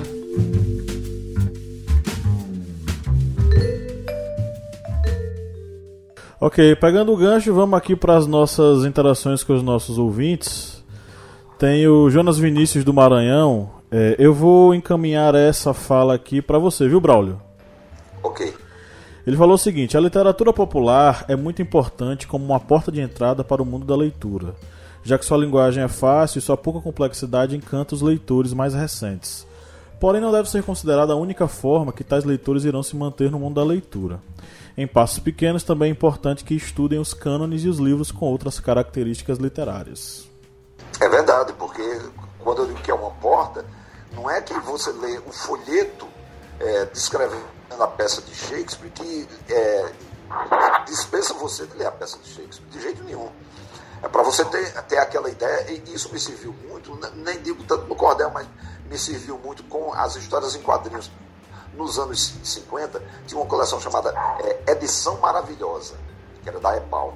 Eram adaptações dos clássicos em quadrinhos. Eu li Alexandre Dumas, eu, eu, eu li um monte de, de, de clássicos da literatura pela primeira vez em forma de quadrinhos, e isso de jeito nenhum é, matava minha curiosidade. Quando eu via o livro na minha frente, eu pensava, caramba, isso, isso é aquela história que eu li numa HQ de 40 páginas. Agora, o livro que eu estou pegando aqui tem 300. Olha só que coisa boa, entendeu?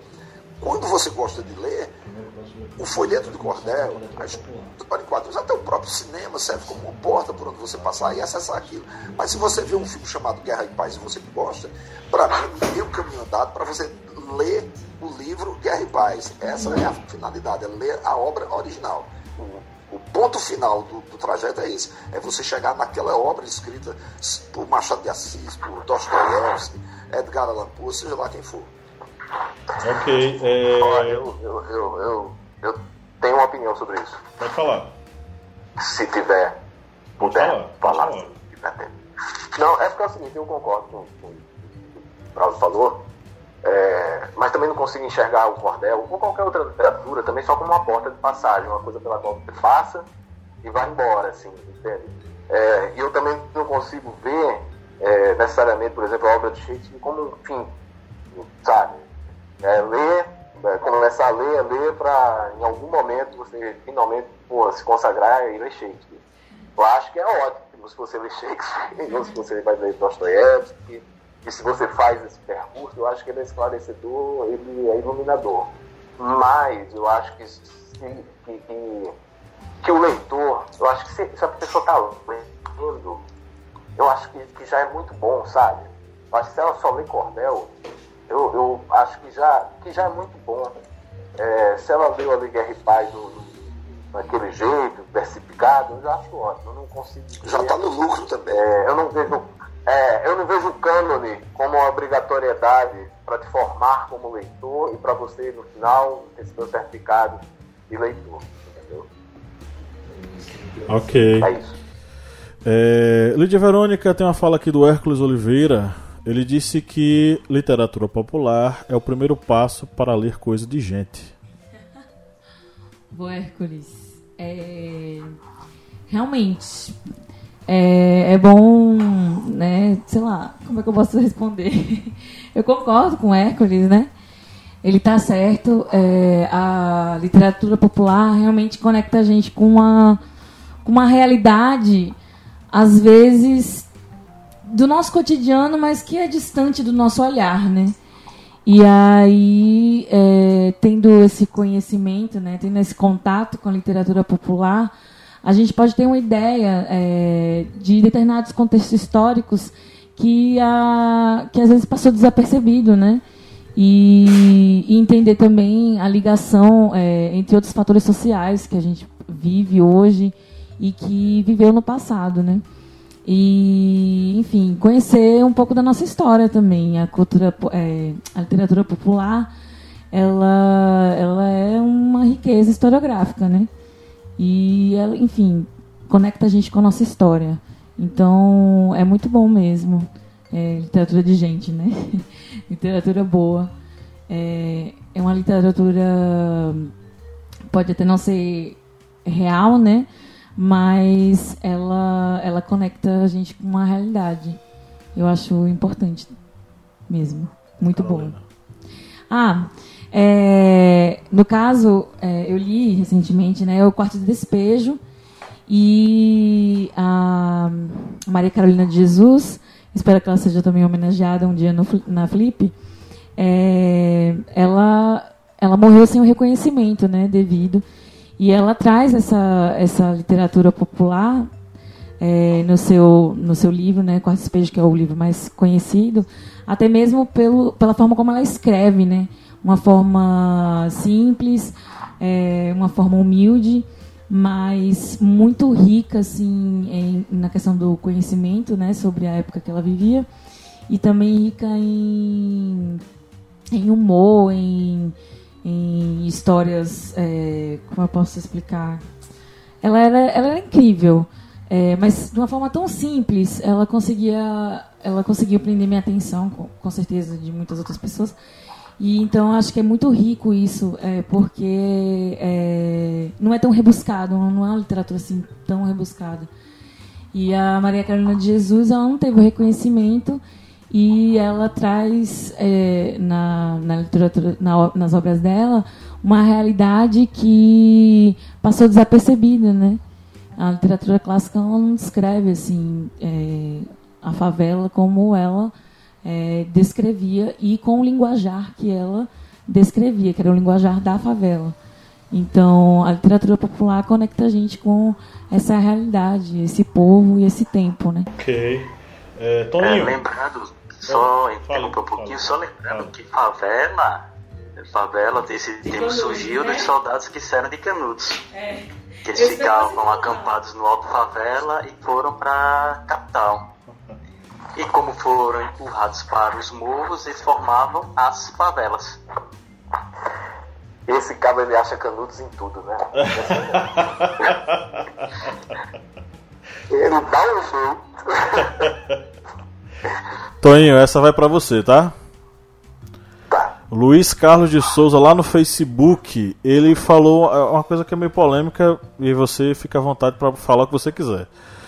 Ele disse sobre literatura popular. Ele colocou o seguinte: os verdadeiros produtores de cultura literária são os que devem ser alvos da lei Rouanet. Quem já tem espaço de divulgação, não.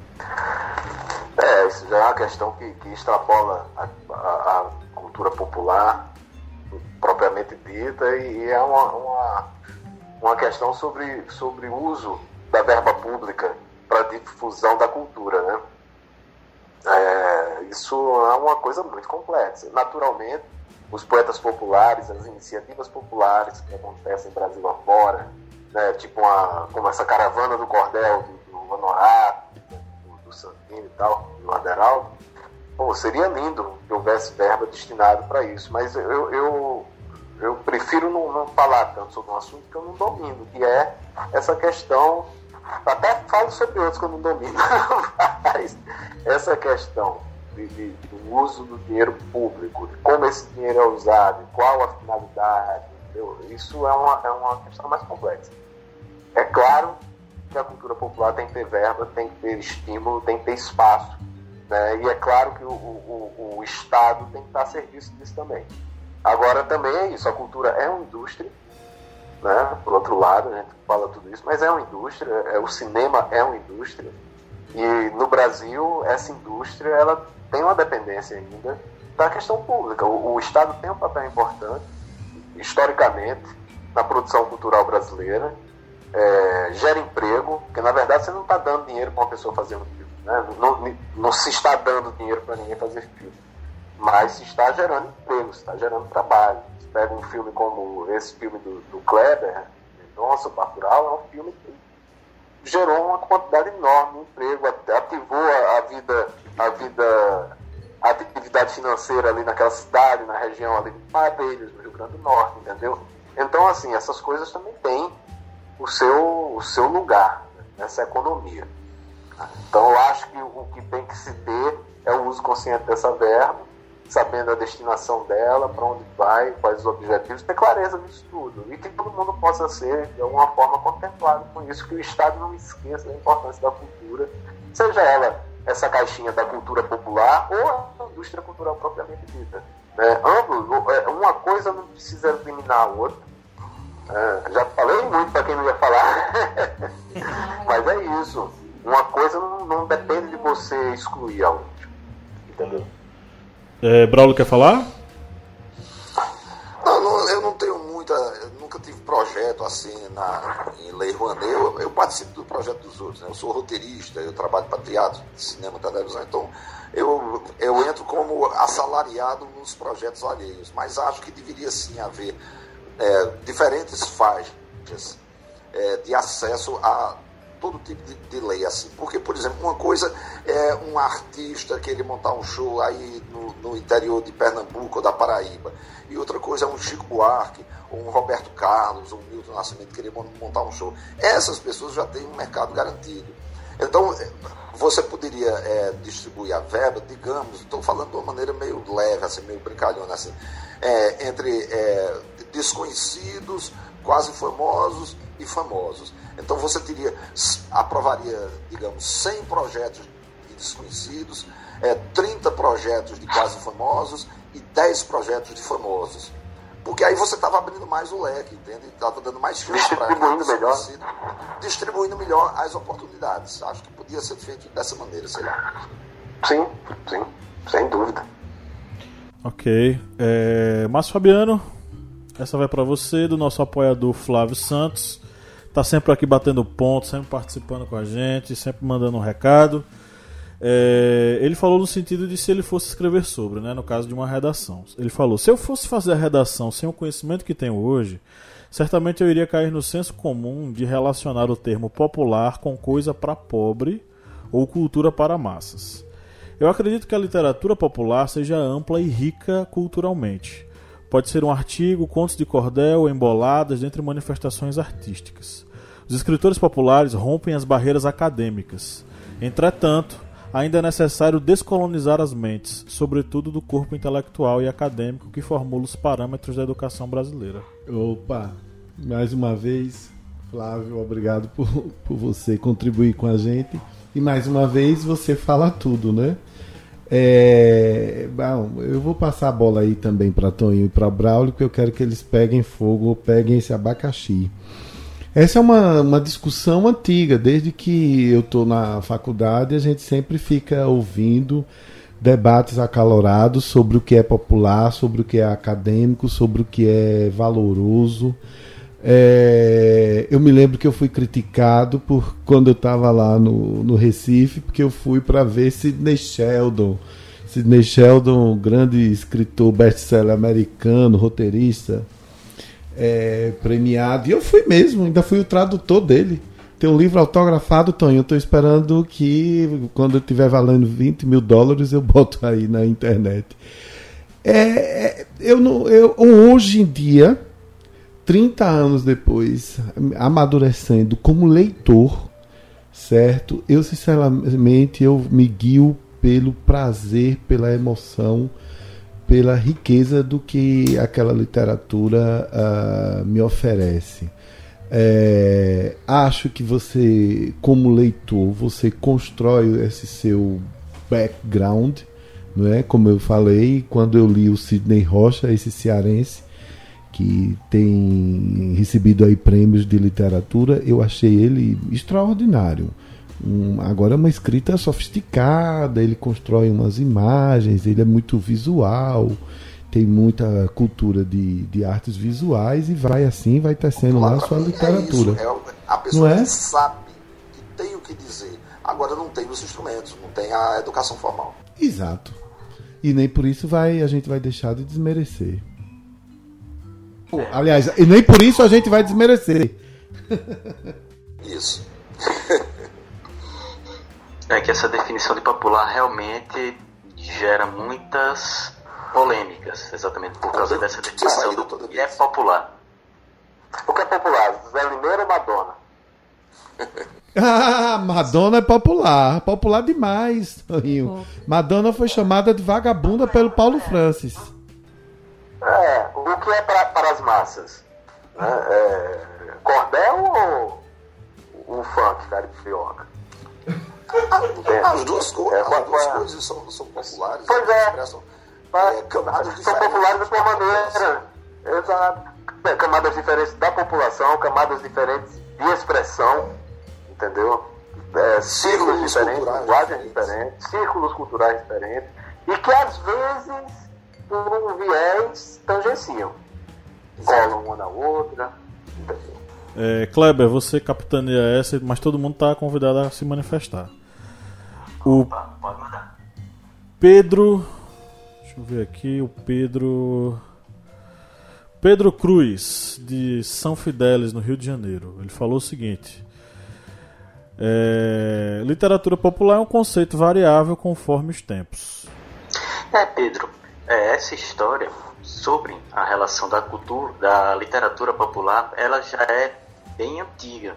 Pois se definimos, por exemplo, literatura popular na Idade Média, seria aquela literatura fora daquele padrão, digamos, religioso voltado para uma religiosidade voltado para a adoração de Deus, ou seja, aquilo que não era oficial pela Igreja Católica medieval. O que estava fora desse padrão era tido como uma cultura não oficial, cultura popular. Esse cancioneiro, por exemplo, dos, de sátira, de humor, que não era voltado para uma doutrina mais rígida, mais formal, mais oficial da igreja, era tido como popular. Em tempos agora mais modernos, por exemplo, como já citamos, a questão do cordel em relação aos grandes best-sellers, eles podem ser tido uma literatura popular, mas essa palavra popular, ela vem com várias conotações, ou que vende muito, ou que é voltado para a população. Nessa questão e do, durante até mesmo o decorrer do desenvolvimento do cordel, nós podemos ver que essa literatura ela também sofreu com modificações, pois os cordéis mais clássicos, né, por exemplo, de Leandro Gomes, ele já vai ser um cordel mais diferente de um cordelistas mais recentes, porque os cordelistas mais recentes já têm uma abordagem para fatos da atualidade. Ou seja, Pedro, essa questão da, do desenvolvimento da literatura popular, ela realmente ela vai se desenvolver conforme o seu período, conforme o que a sociedade está é, fazendo ou então está sofrendo naquele determinado momento. O, o cordelista é um artista do seu tempo. Exatamente. Ele, ele vive o seu tempo e ele fala sobre ele. E usa os recursos que estão disponíveis.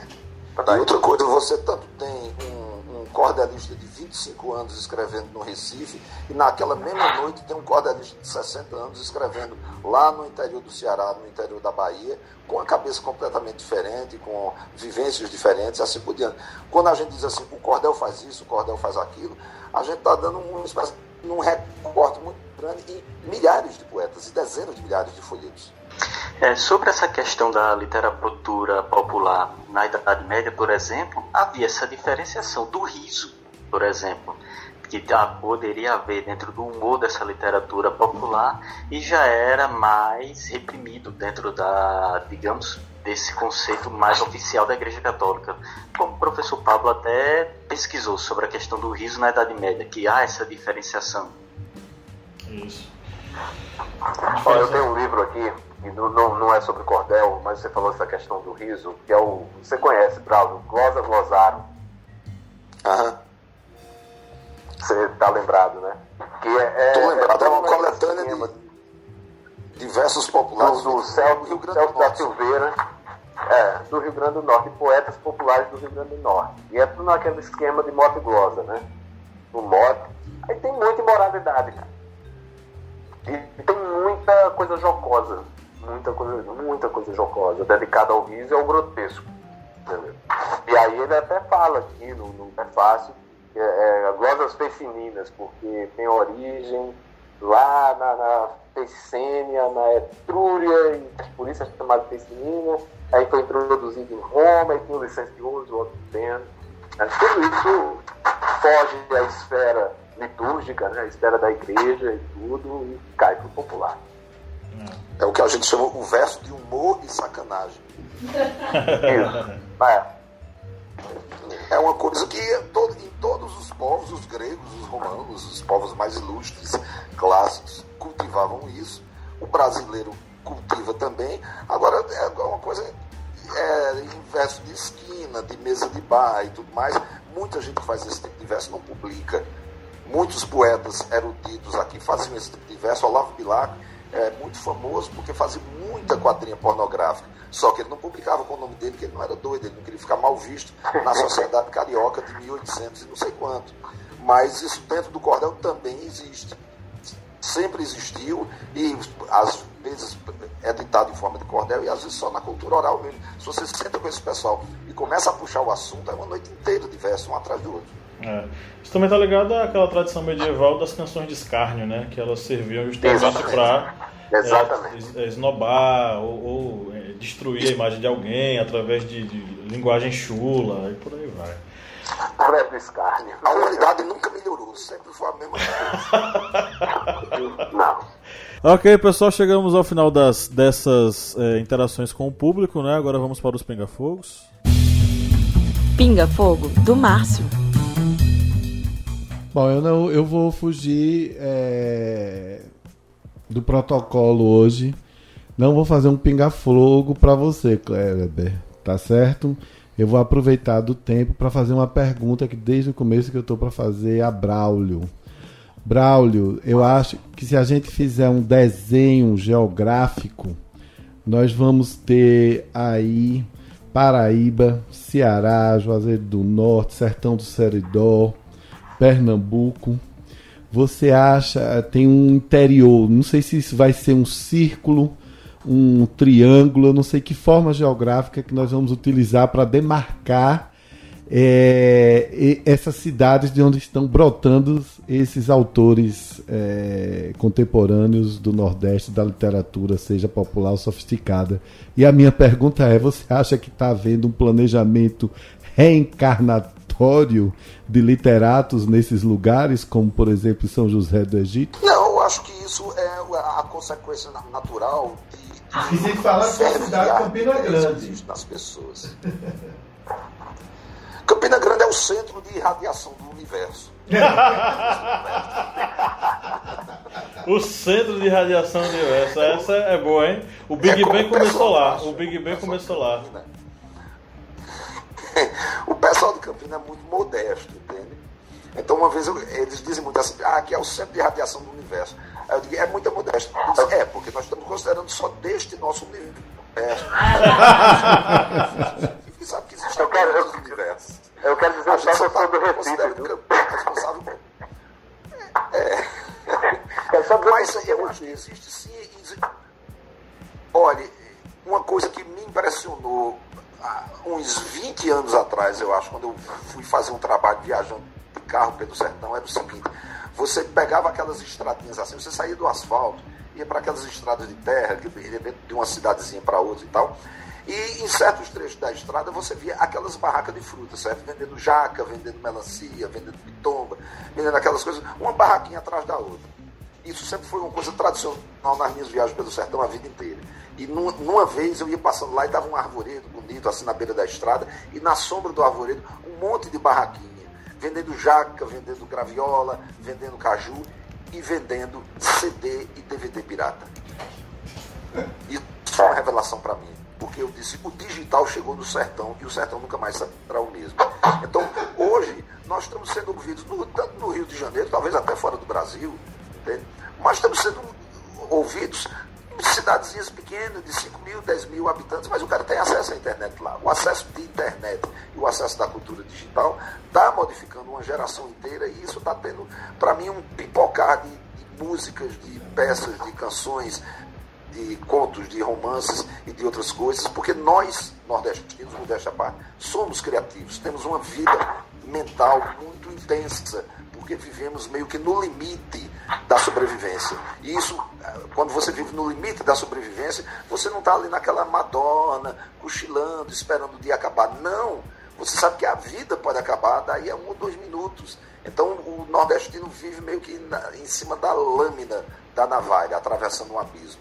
E isso é bom para a cultura, isso faz com que as pessoas pensem de uma maneira muito forte, muito intensa, procurem se informar e procurem criar. O momento com essa coisa toda de cultura digital e de internet, é cada vez melhor para o Nordeste. Ok. Não, é que inclusive as pessoas elas condenam a lei Rouanet, mas a lei Rouanet ela existe justamente para isso, para para incentivar, né? É, e manter é, esse, esse valor cultural, né? Nossa, e não se perder. Enfim, a lei existe para incentivo, um incentivo cultural. E as pessoas demonizam a lei, né? É, enfim, para atacar a classe artística às vezes. E, mas esquece que ela, ela existe para justamente incentivar né, o desenvolvimento cultural e preservar né, a nossa história, culturalmente falando, e enfim. Pinga Fogo pro Márcio. Márcio Fabiano. Olá, que tal? Essa pergunta aqui vai para sua área como o marketing pensa a literatura popular e pode atuar para o seu desenvolvimento. Essa é boa, hein, Márcio? E o marketing pensa? Não adianta, Kleber, eu já lhe expliquei isso. O marketing não pensa, o marketing simplesmente. Acho que no, no máximo o marketing antecipa é, algumas é, tendências. Não, eu, eu, sem brincadeira, eu acho que é, vou pegar gancho no que Braulio falou. Uh, dos CDs e dos. Uh, quando ele viu a barraquinha vendendo CDs e filmes piratas. Uh, isso eu posso falar tranquilamente, porque, como eu, eu ainda sou lá o diretor do Centro de Cultura João Gilberto, então eu tenho contato com muitos artistas e tenho observado que tem uma galera muito jovem se utilizando dessas novas tecnologias e se vendendo muito bem. E, e, criando uma marca de si mesmo, né? Fazendo o seu branding da, da, dos, das suas peças, dos, da, das suas músicas, é, do seu trabalho, uma galera que lida muito bem com essas plataformas digitais e que eu vou ser muito sincero e, e humilde de dizer que eu tenho aprendido com eles com essa turma que está aí é, fazendo muitas coisas. Eu sigo um rapaz que se chama é, Poeta Piauí, eu sigo outras pessoas também que utilizam no Instagram, se utilizam do Instagram para poder publicar seus textos. Tem pessoas que fazem poesias visuais, estão criando outras alternativas e essas estão fazendo não é? Então eu acho que agora o marketing é que está tendo que lidar com essa criação de, de, de coisas, porque é, é, cada um hoje é uma marca, né? Cada um hoje é um, um, um, conceito, né? Então só falta determinar aí o slogan. Eu penso assim, não sei se eu falei bobagem. Dicas culturais. Ok, vamos agora para as nossas indicações. Eu queria, é, de, de, maneira educada, né, ceder a palavra para os nossos convidados. Braulio e Toninho, o que é que vocês têm para sugerir para os nossos ouvintes? Bom, eu, queria sugerir justamente uma coisa que eu estava vendo agora de tarde e tive que suspender é, para vir aqui conversar muito prazerosamente com vocês. Muitas, muitos assuntos interessantes. Obrigado pelas questões foram levantados e tal. Eu vejo muito filme no, e série no Netflix. Estou fazendo essa propaganda porque acho que é um serviço importantíssimo para o sujeito que não tem mais, muita disposição para sair de casa, é, pegar um, um, ônibus ou um metrô, um táxi e ver um filme no cinema. Eu vejo muito mais filme em casa hoje em dia do que no cinema, o que é uma pena porque a gente perde a ida ao cinema. Mas na Netflix eu estou vendo uma, uma, um seriado muito bom, um documentário muito bom chamado The Rolling Thunder Review. É uma excursão que Bob Dylan. Fantástico, hein? Fantástico. E vários, vários outros artistas fizeram em 1976. Eu gosto muito de Bob Dylan, acho um grande poeta do rock, fiquei muito feliz quando ele ganhou aquele prêmio Nobel de Literatura, embora eu preferisse, na verdade, que fosse dado a um escritor de verdade, não a, a um astro pop. Mas enfim, se era para ser um astro pop, melhor que fosse ele do que qualquer outro. Para mim, é um grande poeta do rock no, no século XX. E essa excursão é muito legal porque foi uma coisa completamente anti-rock and roll que eles fizeram. Dylan já era milionário nessa época, morava numa mansão gigantesca e os outros todos tinham muito dinheiro e eles simplesmente entraram no ônibus com os instrumentos e saíram parando de cidade em cidade fazendo shows para 200 pessoas, 300 pessoas e na outra cidade 10 mil pessoas mas depois, noutras cidades, 50 pessoas de novo, e, e se divertindo. É o aspecto lúdico do rock. Eles mostram o aspecto brincalhão, um bocado de jovens tocando música para pessoas que muitas vezes não eram nem os fãs dele, né? pessoas lá do interior que estavam vendo aquilo pela primeira vez. É uma coisa que, de certa forma, quebra para mim essa coisa milionária, chata, embonecada, cheia de caras e bocas, que o rock and roll, que eu gosto tanto, acabou se, se tornando. Ok, Toninho? Oi, oi, oi. Sua Eu vez. Um silêncio profundo, aí eu fiquei sem saber se eu tinha caído. é, Nós também. Mas. É, não, eu, eu indicaria. Primeiro eu queria indicar um, um livro que eu li. Primeiro eu vou fazer um, um- um- indicar o seguinte, eu vou indicar o livro novo do Braulio Tavares. Ô, Tony, eu já ia indicar, mas faça o seu jabá que vocês merecem. um fanfic do Braulio Tavares, é uma coleção de contos espetacular que ele acabou de lançar, está disponível no site da editora Patuá. Né? Você vai encontrar lá, que é editorapatuá.com.br, né, Braulio? Acho que é isso. E está lá disponível Isso. no site, é um livro excelente por tudo que Braulio faz. Ele é uma, pessoa muito, um, um grande artista, que, que eu vou falar isso, que quem fala muito isso também é o Aderaldo. O Braulio é um grande artista que o Brasil precisa olhar melhor para ele. Aí é isso. Eu vou indicar o livro do Braulio, queria indicar também um livro de uma menina que eu vi há pouco tempo. É, Esse, foi ao final do ano passado, esse ano eu uma pessoa que tem muita noção do tempo. Mas o livro se chama As, As Águas Vivas Não Sabem Desistir, de uma escritora chamada Aline Valek. Eu acho que esse é o primeiro romance dela, é uma novela curta, mas é um livro, é um livro dentro do, do- da ficção científica muito interessante, uma expedição submarina em busca de, de- de uma possibilidade de vida inteligente, só que é um livro muito delicado, escrito por uma mulher, que eu acho que dentro de um cenário muito masculino, da ficção científica, é um livro que me tocou, é um livro simples, muito delicado, muito bem escrito, curto, e que vale a leitura, vale a leitura. E não é um livro caro, dá pra comprar. dá pra comprar. Eu comprei no Kindle até numa promoção. E eu queria indicar. E queria, por fim, dizer a vocês, agora eu vou fazer minha propaganda. Vocês acessarem o site que eu estou desenvolvendo com algumas pessoas, que é o Curumatá, revista Curumatá.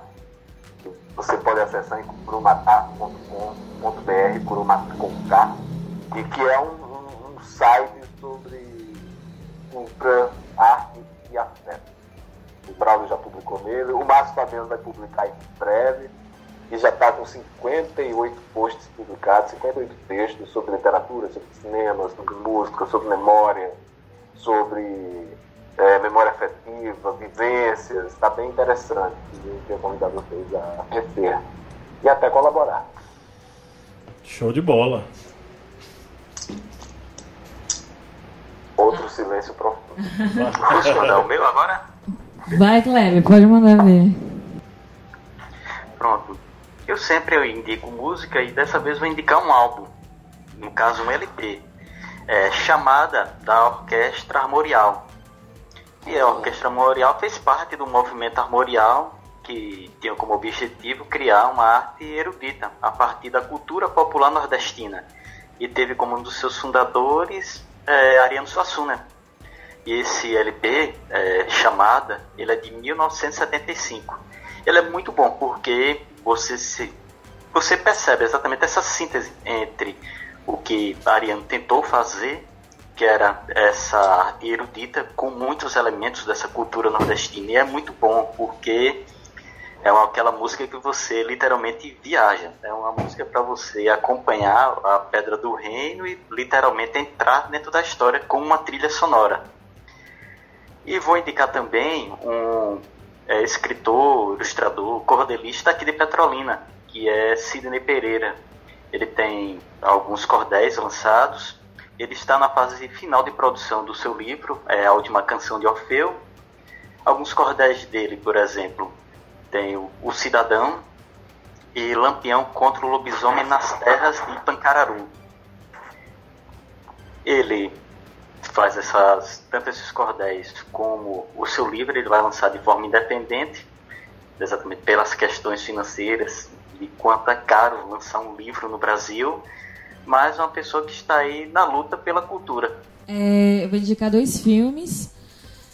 É, um que eu já indiquei aqui há uns três podcasts atrás, que é um filme que eu gosto bastante, é O Paió e é, Cine Hollywood, que eu acho bem caricato e fala um pouco da cultura nordestina.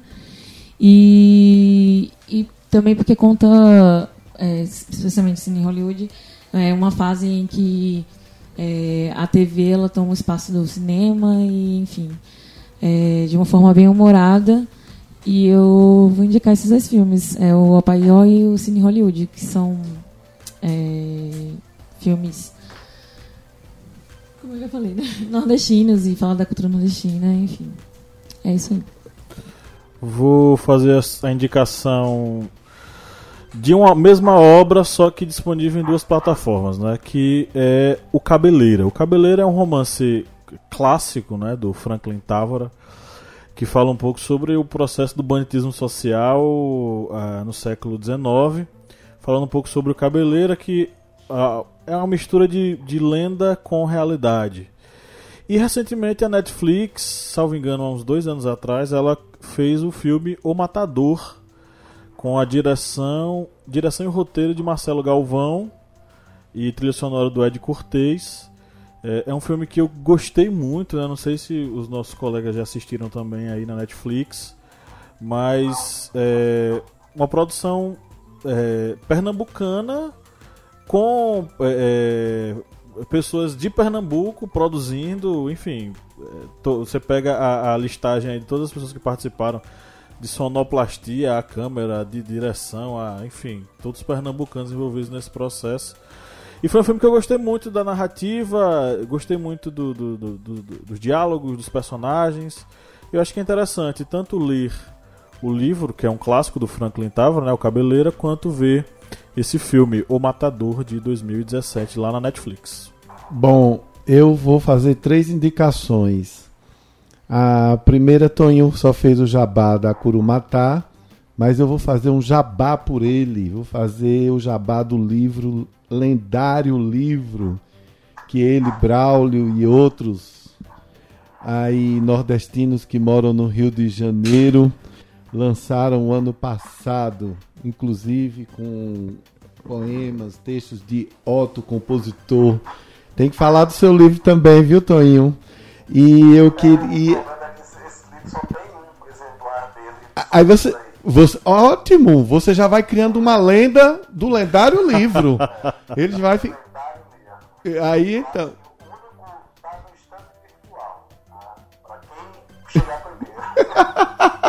então vai ficar igual ao, ao, aos meus livros autografados Sidney Sheldon. Todo mundo procurando e eu esperando o melhor momento para vender.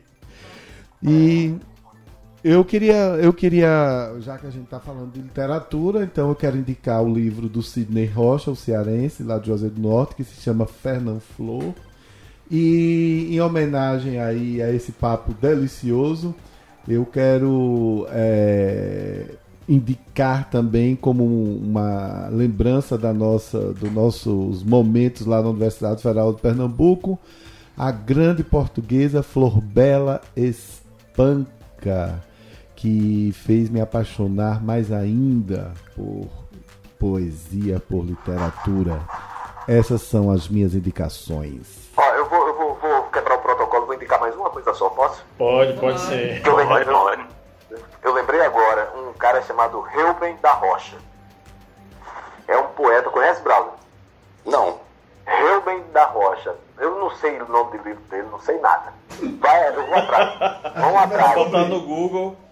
É, bota no Google, eu tenho uma entrevista com ele do Suplemento Pernambuco, muito legal. Eu tive recentemente, tem uma amiga minha de São Paulo, que também acaba que é outra indicação, que é a Paloma Cris, ela faz um trabalho maravilhoso, maravilhoso, que é o Máquina de Escrever, que são programas de podcast, só que ela grava, ela pega vozes de, de WhatsApp, ela pede para amigos recitarem poemas, e ela constrói com isso um programa de uma hora de vozes, poesia, sons, que é uma coisa simplesmente louca. E aí ela veio se apresentar aqui no Rio de Janeiro, num, num, num lugar, numa casa, Audio Rebel, lá em, em Botafogo. Aí eu fui, e quem se apresentou junto a ela, não junto a ela, mas assim, estava se apresentando também, era esse rapaz, o Reuben da Rocha. Ele fez um trabalho simplesmente muito bonito. Muito bonito. Fez um uma coisa que me surpreendeu. Eu, eu, eu fui despreparado para aquilo naquele dia, sabe? Eu já não espero mais muita coisa. Aí, cara, esse cara fez uma coisa muito boa. Muito boa. De, de poesia, com música, uma dicção muito especial. Um, um trabalho, assim, espetacular. Eu fiquei comovido quando terminou. É uma coisa que hoje em dia é mais difícil né, de acontecer. E, e, e, aí eu fiquei, eu não acompanhei ele, enfim. Mas toda vez que eu lembro de algo muito maneiro, eu lembro desse cara. Aí agora eu pô, tenho que indicar o, o Rio Bem da Rocha. É um cara novo, jovem, é, nascido no Maranhão, mora em São Paulo. Ele participou de uma flip. É, isso, que ele tem essa coisa oral de se apresentar recitando a poesia dele, junto com o áudio que ele mesmo prepara na maquininha ali de ritmo, sabe? Ele prepara umas coisas, uns ecos, e começa. É, cara, é incrível. Pô, super recomendo. É um trabalho especial, diferente, quando a gente está precisando ter coisa diferente. Ok, então fica a dica aí para todo mundo que está nos ouvindo, né? Joga no Google, como a gente falou, para encontrar. Mas fica registrado a, fica registrado a indicação. Bom, galera, chegamos ao final dessa gravação maravilhosa, dessa maratona que nós fizemos de duas horas de gravação desse programa, que no final acho que vai ficar com as duas horas e quinze, com algumas inserções de algumas partes.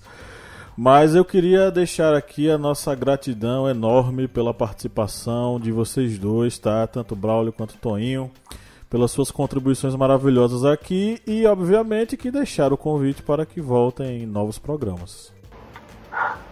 Eu já aceito, porque eu sou metido.